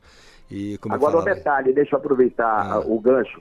Impressionante a elasticidade, a elasticidade dos goleiros na Copa. É verdade. O goleiro de Casablanca, o goleiro de Marrocos, o Tono, defendeu dois pênaltis, mas não foi pênalti mal cobrado, foi pênalti rasteiro no chão. E ele defendeu. No jogo, no dia anterior, o goleiro de Croácia pegou três pênaltis.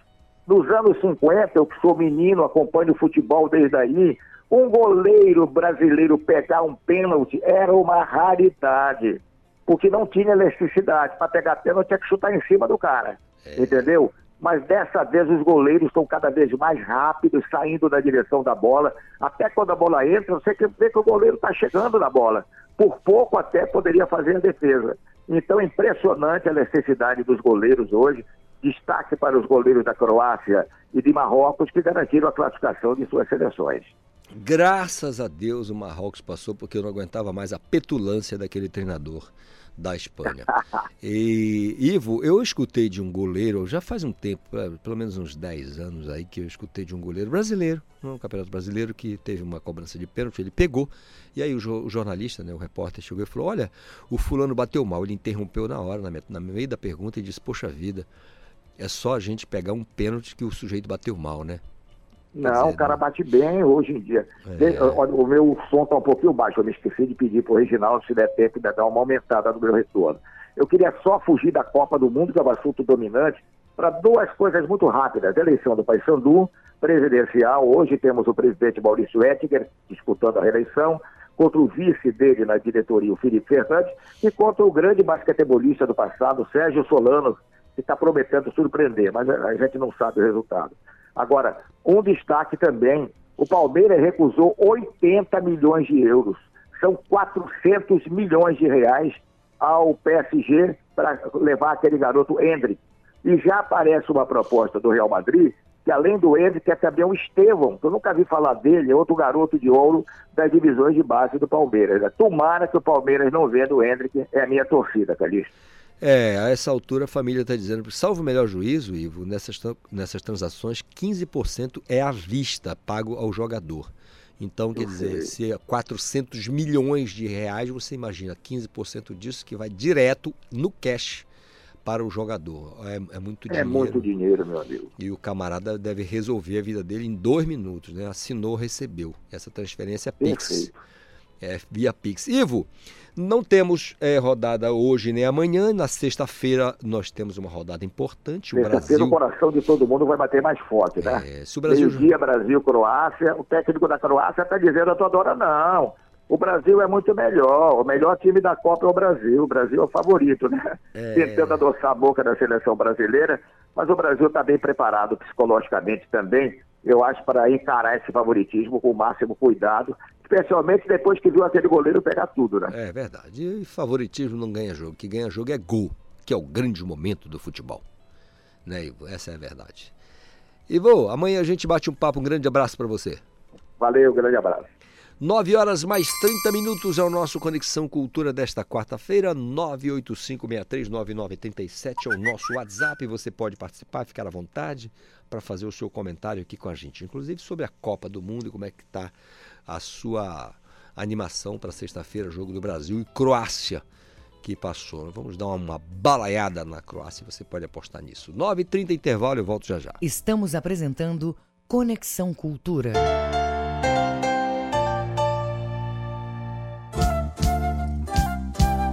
ZYD 233, 93,7 MHz. Rádio Cultura FM, uma emissora da Rede Cultura de Comunicação. Fundação Paraense de Rádio Difusão. Rua dos Pariquis, 3318.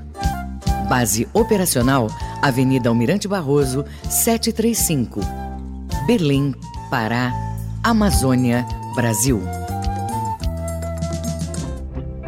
Cultura FM. Aqui você ouve música paraense. Sobre a luz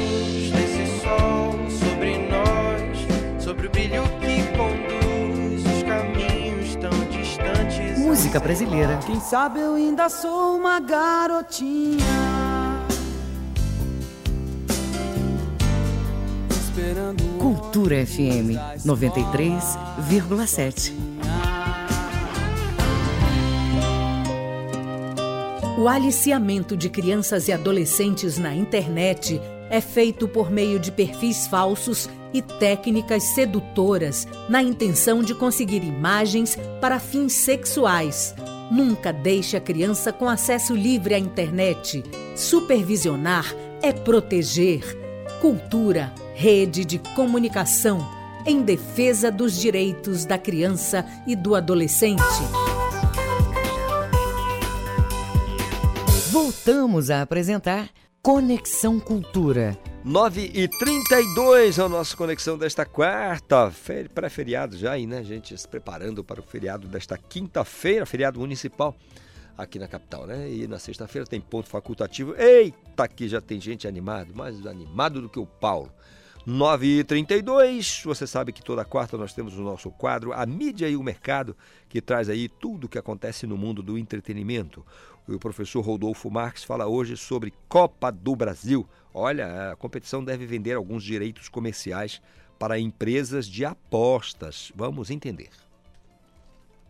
Um abraço para você, um abraço para os ouvintes da Rádio Cultura, programa Conexão. Sempre um prazer estarmos aqui às quartas-feiras representando a coluna A Mídia e o Mercado. E vivemos nesse final de ano, né, um período muito atípico em relação ao mercado, que vemos a Black Friday, né, na última semana aí é, de novembro. Já estamos aí às vésperas do Natal. E nesse meio tempo temos a Copa do Mundo, o maior evento esportivo do mundo, né, o maior evento esportivo porque considera aí a principal modalidade, pelo menos é a mais popular, que é o futebol e neste ano de forma típica, no final do ano, exatamente porque as temperaturas no Catar, é a primeira Copa do Oriente Médio, elas estão um pouco mais amenas, embora faça muito calor e seja um clima muito seco ali na região. De toda sorte, a Copa está acontecendo com um intervalo de quatro anos e meio, né? Geralmente ela acontece no meio do ano e a próxima competição, a Copa do Mundo, será na América do Norte em 2026 com 48 seleções. O formato ainda vai ser definido, vai ser nos Estados Unidos, no Canadá e no México, claro, os principais jogos serão na terra do Tio Sam. Mas esse contexto todo do futebol é para falar de uma outra competição, a Copa do Brasil.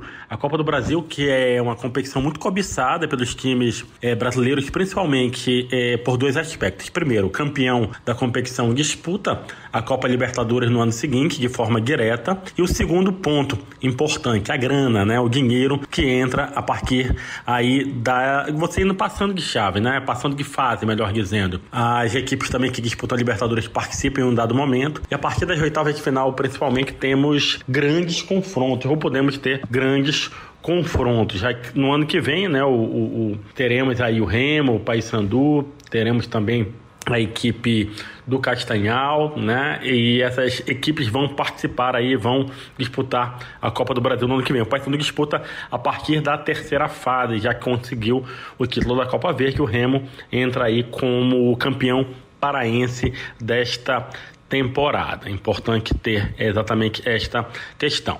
E aí, essa mobilização aí da Copa do Brasil para o ano que vem dá um aspecto interessante da mudança de mercado, o crescimento das casas de apostas como anunciante. Quem que vê né, em qualquer competição esportiva, é, várias propagandas que mostram as placas, a publicidade dinâmica, a antiga publicidade estática, também quando a gente acompanha algo pela internet, em que vê aí as empresas com extensão BET, né, BAT, que está ligada exatamente é, ao contexto das apostas. E as casas de apostas estão disputando aí a compra dos naming rights da Copa do Brasil, ou seja, a Copa do Brasil ter um nome que inclui o nome do patrocinador, como temos, por exemplo, aqui no, no estado do Pará, as arenas né, que Remy Paysandu, Cruzeiro e Bainão tem aí o apoio do Banco do Estado do Pará, o que mostra um segmento importante também, né, para além do jogo dentro de campo, toda essa questão referente ao jogo fora dele, né, as apostas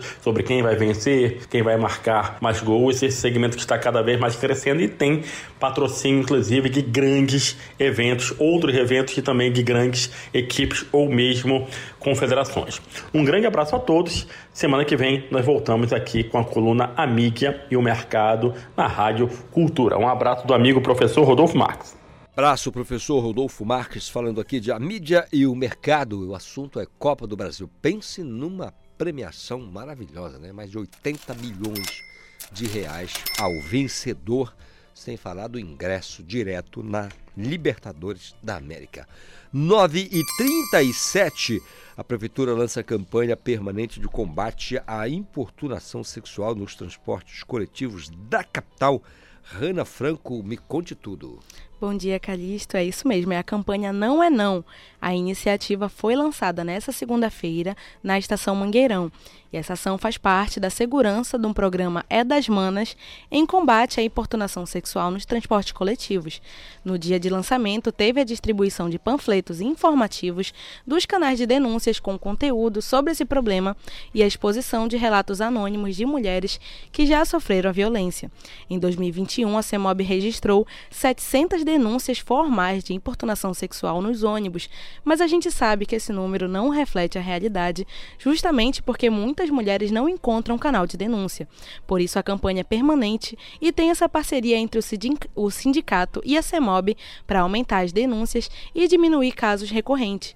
Em caso de importunação sexual nos transportes, é possível denunciar no Disque Denúncia 153 da Guarda Municipal de Belém, no 180 da Central de Atendimento à Mulher, 190 da Polícia Militar e na ouvidoria da CEMOB 91 98415 4587. Repetindo, 91 98415 4187. Rana Franco para o Conexão Cultura. Muito obrigado, Rana Franco, pelas informações. É, e muito importante, né? A importunação sexual, ela trata de crimes mais graves, né? Então, esse é um tipo penal bem mais jovem, é, mais recente, jovem é ótimo, né? Mais recente, é, com pena mais severa para quem. Vai, vai de 1 a 5 anos, né? O artigo 215A do Código Penal. Também condena na prática de ato libidinoso, aquele que tem o objetivo de satisfação sexual na presença de alguém. Então, aquela era uma dificuldade danada para capturar né, as pessoas dentro dos ônibus, coletivos. Que, é, é, é, é, é assédio? Não, não. Assédio trata de relação de poder, né? normalmente no ambiente de trabalho, no ambiente, no máximo, no ambiente de escolar, em que o professor tem poder, digamos assim, sobre o aluno. Mas na falta aí acabou se criando esse tipo penal, é, importunação sexual, que virou o artigo 215A do Código Penal Brasileiro. Importuna que tu vai ver, vai para cadeia, viu? Vai brincando com o negócio. Obrigado, Hanna, pelas informações, Obrigada, tá bom? É a prefeitura que lança essa campanha bem importante. O poeta e compositor Renato Guzmão, juntamente com o mezanino editorial e o núcleo de conexões na Figueiredo, realiza hoje o sarau literário, o litero musical, com o objetivo de apresentar o quinto livro de poemas intitulado Itinerário. Vou falar com ele. Renato, bom dia, tudo bem? Oi, Calixto, tudo bem, meu querido? Tudo que saudade de ti, hein? Sal- Saudade da Rádio Cultura também, fazer uma cara quando aparecia por aí. Fazia uma cara, é ótimo. Muito bom falar contigo, Renato. Fala um pouco sobre eh, a carreira, cara. Como é que tá? Amigo, olha, é, com essa história toda que a gente passou, né, pela pandemia, esse, esse processo todo é, de, de, de, eu digo de reclusão, né, né, tanto cultural, porque tu sabes que nós tivemos assim um, um castigo, né, nesses, nesses quatro anos aí, e lutando para ver se a gente consegue sobreviver de arte, né, com arte. Né? E uma da nossa arte ela é daquela que, que persiste, né? que é a resistência, é a luta. Então a gente sente um pouco mais, levanta logo e já está de pé, como agora eu lançando né, o, o itinerário, estou em festa com esse meu livro. E é o meu quinto livro, né? É, o itinerário, ele veio logo depois do Encharcado, né, que foi, para mim, assim, é um livro que eu ainda festejo até hoje, né? É, o Encharcado, o Encharcado era para ser lançado no dia do aniversário de Belém, dos 400 anos, né? Do, de, de Belém, melhor dizer, dos 400 anos de Belém. E depois ser lançado em Lisboa mas houve um problema, né? Um problema é, de, de, produção e tal. Ele não ficou pronto e eu levei um outro livro chamado Barulhetos Caudalosos, né? É, para Lisboa, que foi lançado lá. Então, de 2016 para cá, cara, é uma festa literária para dentro de mim, sabe? e agora com a Mezanino, né, essa, essa editora super legal, super bacana, né, que tem a, a direção do Marcílio Caldas Costas, que me deixou assim num, num patamar de, sabe, de conforto. E para mim foi assim, magnífico trabalhar com o mezanino. Muito bom. Agora, eh, Renato, fala pra gente assim da do, do que a galera pode esperar aqui. O que, que o povo pode esperar dessa, desse, desse encontro lá? É, de expectativa. Qual a tua expectativa? Para hoje? Isso. Olha, eu estou esperando assim os meus amigos poetas, músicos, né, que eu estou convidando muita gente mesmo, porque nós vamos ter um microfone aberto. Né? Vai ser uma, uma noite de autógrafos, né, de sessão de autógrafos, porque na realidade muitos irão receber o, o itinerário porque já estão, já, já compraram, né? Eles é, me ajudaram a fazer, as pessoas me ajudaram a, a fazer o itinerário através do financiamento coletivo, que é o crowdfunding, né? Eu fiz pelo Catarse, que é, é essa plataforma super bacana, que ajuda muitos artistas, muitas produções, e as pessoas adquiriram o livro, né? E está faltando entregar, né?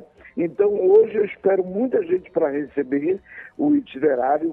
Uh, e nessa ocasião, a gente já vai fazendo um sarau né, é, poético, musical, bem bacana, com todos que chegarem com seus violões, né, com suas guitarras e, e tudo mais. E cantar, dizer poesia, os poetas afiados por um microfone, sabe, ávidos né, para falar poesia, como eu, né, eu tenho uma sede, cara, não posso ver um microfone na minha frente que eu já quero falar poesia. Então é isso, eu, a gente está pretendendo uma grande festa, sabe, a festa da literatura mesmo. E espero que o público em geral, não só os artistas, né, vá, e em especial aqueles que colaboraram antecipadamente com o itinerário. Renato, eu quero desejar a você sucesso no, na jornada, especialmente nesse trabalho aí, dizer que você é um queridão e sempre que puder bata esse papo com a gente aqui, que é sempre bom falar contigo. Um ótimo é, evento, um fim de semana maravilhoso, porque já amanhã é feriado, depois tem aí um, um ponto facultativo. Então, um restante de semana bem legal para você, tá bom? Poxa, Calixto, eu agradeço imensamente a, a direção da rádio, a todo o sistema da Funtelpa, né? Em especial a Rádio Cultura, a você, né, por esse acolhimento. E tu sabes que a gente necessita realmente de divulgações, né? De, de, de, de, uma, de ampliar o nosso, a nossa voz, as nossas palavras. Então, eu estou muito agradecido por participar do Conexão Cultura, mais uma vez. Obrigado mesmo, meu amigo. Muito obrigado ao Renato Guzmão, que é poeta e compositor, está lançando Itinerário, um sarau literal, litero musical itinerário. São 9 horas mais 45 minutos. Agora vamos falar de novidade musical, porque o rapper castanhalense Kratos, ele volta a apostar em uma sonoridade mais melódica para abordar a dura realidade das periferias a partir de temas como racismo, desemprego e o mundo do crime, com o single e clipe também Me Desculpa, Me Desculpa, né, que será lançado nesta sexta-feira, dia do Jogo do Brasil, vai acontecer o lançamento. Eu vou conversar com o Kratos agora. Bom dia, Kratos, tudo bem? Bom dia, bom dia, tudo bem? Como é que tá? 100%? Vou escapando, eu vou escapando. Cara, me fala sobre a produção desse material. Começou quando, terminou quando? Cara, esse trabalho eu já tô, tra... já tô é, articulando ele já tem cinco meses, né? Foi dois meses só de planejamento e organização e três meses de execução. Então, foi um, tra... foi um dos trabalhos mais bem elaborados que eu fiz. Foi para fechar o ano da melhor forma possível. Então, foi um trabalho bem pensado, bem articulado e tenho certeza que a galera curtiu o resultado. Bacana. Agora é, é uma. Você considera que encontrou a forma para falar desses temas aí, como racismo, desemprego, mundo do crime? Acha que encaixou, conseguiu encaixar direitinho? Consegui, cara. É, apesar de ser uma música que ela fala de amor, de, de afeto, ela fala também sobre o valor do perdão, porque conta a história de um casal onde os dois vêm de baixo uma realidade recorrente né, nas periferias, principalmente na vida de, de muitos brasileiros, muitas pessoas que vêm de baixo, é, que estão ali na correria, mas que tem o psicológico muito afetado por conta das dos, baques da vida mesmo, né, cara, das dificuldades. E na história do clipe, o rapaz acaba ficando desempregado e ele não tem um equilíbrio emocional, ele não tem um nunca teve um afeto familiar, então ele acaba né, escolhendo, optando pela opção errada, que é o mundo do crime. E eu, eu canto isso através de uma pegada mais melódica, falando de amor, mas eu também consigo encaixar é, essas críticas, né? De como a falta de oportunidade, a falta de emprego, ela causa, assim, é, consequências muito grandes na vida de pessoas que às vezes têm muito a oferecer, mas infelizmente vivem às margens, né? É verdade. E é o que eu falo, não é porque, tipo, você venceu na vida, ou o amigo venceu na vida ali, e que veio de baixo também, que a gente tem que se colocar no lugar de julgar o outro, porque, enfim, eu tive um, um laço familiar de uma forma, eu tive um afeto familiar de uma forma, ou coisa do tipo, que fez com que eu vencesse, né, entre aspas, na vida. Mas quem sabe a outra pessoa não teve a mesma coisa que eu, né? Então a gente tem. São coisas que que, que é de se pensar. Então tentei passar tudo isso através dessa música. É, muitas vezes o cenário é o mesmo, mas as formas de financiamento são diferentes, né, né, né Kratos? E aí, aí a gente não pode dizer que há globalização do, do pensamento, da produção, porque imagina, o cenário é o mesmo, tudo bem, mas o que você tem em mãos? Como é que está a tua vida? É Como é que está a tua estrutura para produzir? Não é, então não é a mesma coisa, então não está globalizado. A gente precisa mitigar isso aí. Agora, eu queria que você falasse pra gente de, do videoclipe, cara. Como é que foi a produção? Cara, o videoclipe, igual eu falei, foi uma das produções mais, mais bonitas assim que eu fiz, de longe. É o videoclipe mais bonito lá que eu lancei no meu canal. É, a produção ficou pelas mãos do meu parceiro Rafael Portal de Belém. O roteiro foi eu que fiz, produção executiva também. Então, é muito gratificante, é muito satisfatório tu pensar, tu elaborar todo um projeto desse, pensar no roteiro, escolher o elenco, entendeu? E depois ver o resultado, tipo, do jeito que tu é, imaginou, entendeu? Então, a produção do videoclipe foi linda, contei com um elenco maravilhoso também, todos amigos, pessoas que, que cresceram comigo, pessoas aqui do meu bairro, entendeu? Então, tipo assim, é muito, muito, muito bom fazer um trabalho com rodeado de pessoas que, que já têm uma afinidade e que gostam também da, da tua presença. Então, o trabalho tá lindo, cara. O trabalho tá lindo e foi pra fechar o ano da melhor forma. Que maravilha, viu, Kratos? Que, que legal ouvir isso de você. A gente sabe que esses temas aí, o racismo, o desemprego, o mundo do crime é tão complicado. Isso me faz lem- lembrar muito o professor Amarildo Matos, para quem eu mando um grande abraço. Ele sempre bradava aos quatro ventos. Enquanto houver, viu, Kratos? Anota aí. Enquanto houver na tua cidade um homem, eu digo homem de modo genérico, tá? Enquanto existe uma pessoa sem teto, sem letra, ah, sem como manter as suas necessidades, toda a prosperidade é falsa. Pode anotar. É verdade. É verdade, cara. É o, é o que eu tava falando, né? Às vezes as pessoas chegam a falar assim, ah, mas eu não vou aceitar que fulano foi pro crime porque eu vim de baixo e venci na vida também. Não, cara, a gente não pode pensar assim, entendeu? Falo isso porque eu cresci num ambiente, tipo assim, graças a Deus, cara, eu tive sempre minha, minha mãe por perto, minha família. Apesar do meu pai que já foi ex-viciado, meu pai, enfim, já, já fez muita coisa, mas hoje, graças a Deus, ele tá aqui, tá bem, entendeu? Não faz mais nada. Então, tipo assim, eu tive, eu tive um exemplo muito ruim, mas eu não, não trouxe isso pra minha vida porque eu, eu sei da luta da minha mãe, entendeu? Então, tipo assim, hoje eu não bebo, eu não fumo, eu não uso droga, eu não, entendeu? Então eu não boto isso na minha arte. Mas onde é que eu quero chegar? É, eu não tive um apoio financeiro, minha família nunca foi rica, mas eu tive que ter um apoio familiar. Isso faz muita diferença na vida de, um, de uma pessoa. E tem gente que nem isso tem, cara. Então, então o que resta? É, é mais ou menos esse o, o, o sentido da coisa. E eu mostro através desse clipe o quê? Que o, o cara conseguiu tudo através do crime, do, do crime, a casa que ele queria, o carro que ele queria, mas em compensação ele perdeu a mulher da vida dele, perdeu o respeito da família. Ou seja, no final eu mostro que às vezes é o que nos gesta, mas bora tentar pensar um pouco mais. Eu sei que é difícil, mas é, infelizmente é uma vida que te tira tudo, ah, no estalar de dedos, assim. É verdade. Se a gente parar um pouquinho para pensar, o que, que é mais importante na vida da gente do que os afetos? Né? Eu concordo com o poeta É popular, né? O poeta de rua que diz isso, ele repete sempre. Né? Não existe absolutamente nada mais importante na tua vida do que os afetos, porque que se tem, o vento leva, o fogo queima, a água destrói, É. mas o que você é, não. Então, eu acho que é mais um- uma maneira de você afirmar que é uma, o tempo é alvissareiro e o tempo é de ser e não de ter. Né? É Isso é, muito legal, cara. Bacana mesmo. Vou pedir, a gente vai encerrar o Conexão desta quarta-feira com a tua música, né? O que é o teu single de lançamento. E a gente queria que você desse aí as redes sociais, onde encontrar o teu Show. material para o pessoal poder acessar. É, primeiramente quero agradecer aí pelo espaço aqui na Rádio Cultura. Estou muito feliz de poder falar sobre esse trabalho. E o trabalho já está disponível em todas as plataformas digitais, né? Meu canal do YouTube já está tudo certinho.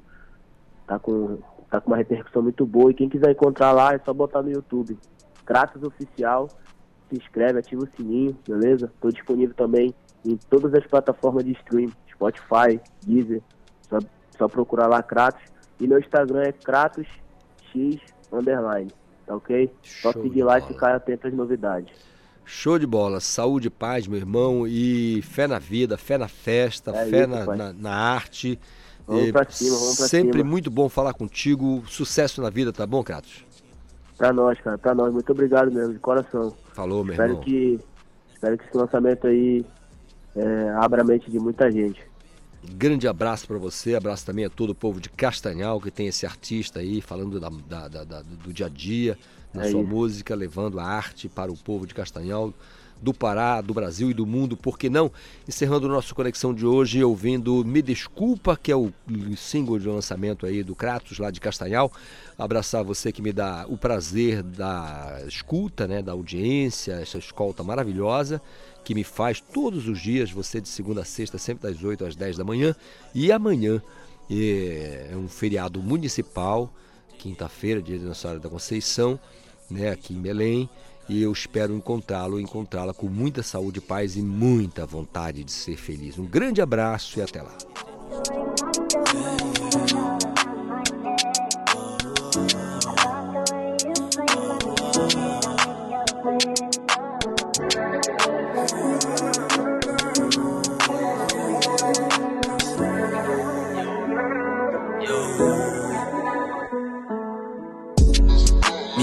Por eu estar nessa vida. Sei que já é tarde para eu sair. Quantas vezes você me alertou? Infelizmente eu não quis te ouvir. Esse mundo tá cheio de ilusão. Nessa armadilha, baby, eu caí. Eu só peço que você me perdoe. Talvez assim eu consiga seguir. Noites perdidas a troco de nada. Eu só queria voltar pro início. Me olho no espelho, eu não sei o que eu vejo. Meus pensamentos são meus inimigos. Deveria ter escutado minha mãe. Deveria ter escutado você. Precisava ter pensado melhor. Agora é tarde para se arrepender. Minha fome de ganhar foi tão grande. Em certos momentos tapou minha visão.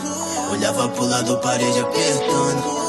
Mas eu tentei achar uma solução. Entreguei currículos, portas fechadas, racismo estampado na cara dos chefes. Me senti perdido, eu me senti frustrado. Enquanto eles se sentiam leves. Entrei no jogo com a cabeça milhão. Precisava apenas desabafar. Olhando o tempo passar nesse relógio. Ainda parece que eu vou desabar.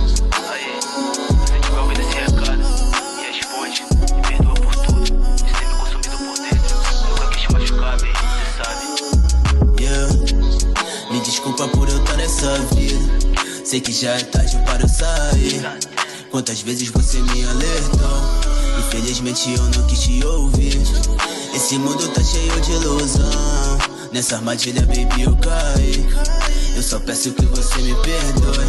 Talvez assim eu consiga seguir. A polícia quer minha cabeça. Inimigos tramando o meu fim. Eu senti que eu acabei com tudo. Quando eu olhei, cê não tava aqui. Você sempre mereceu o melhor. Fui o cara certo pra ti. Essa vida louca rendeu uma grana. Mas no final afastou você de mim. Chegou o dia, circulou fechando. Cercaram minha casa, queriam minha vida. Passou um filme na minha cabeça. Pensava em você, a lágrima escorria. Adrenalina apertou no peito. Eu não vou me entregar, eu vou cair trocando. De repente meu telefone toca. Era você dizendo eu te amo. Me desculpa por eu estar nessa vida. Sei que já é tarde para eu sair. Quantas vezes você me alertou? Infelizmente eu não quis te ouvir. Esse mundo tá cheio de ilusão. Nessa armadilha, baby, eu caí. Eu só peço que você me perdoe. Talvez assim eu consiga seguir.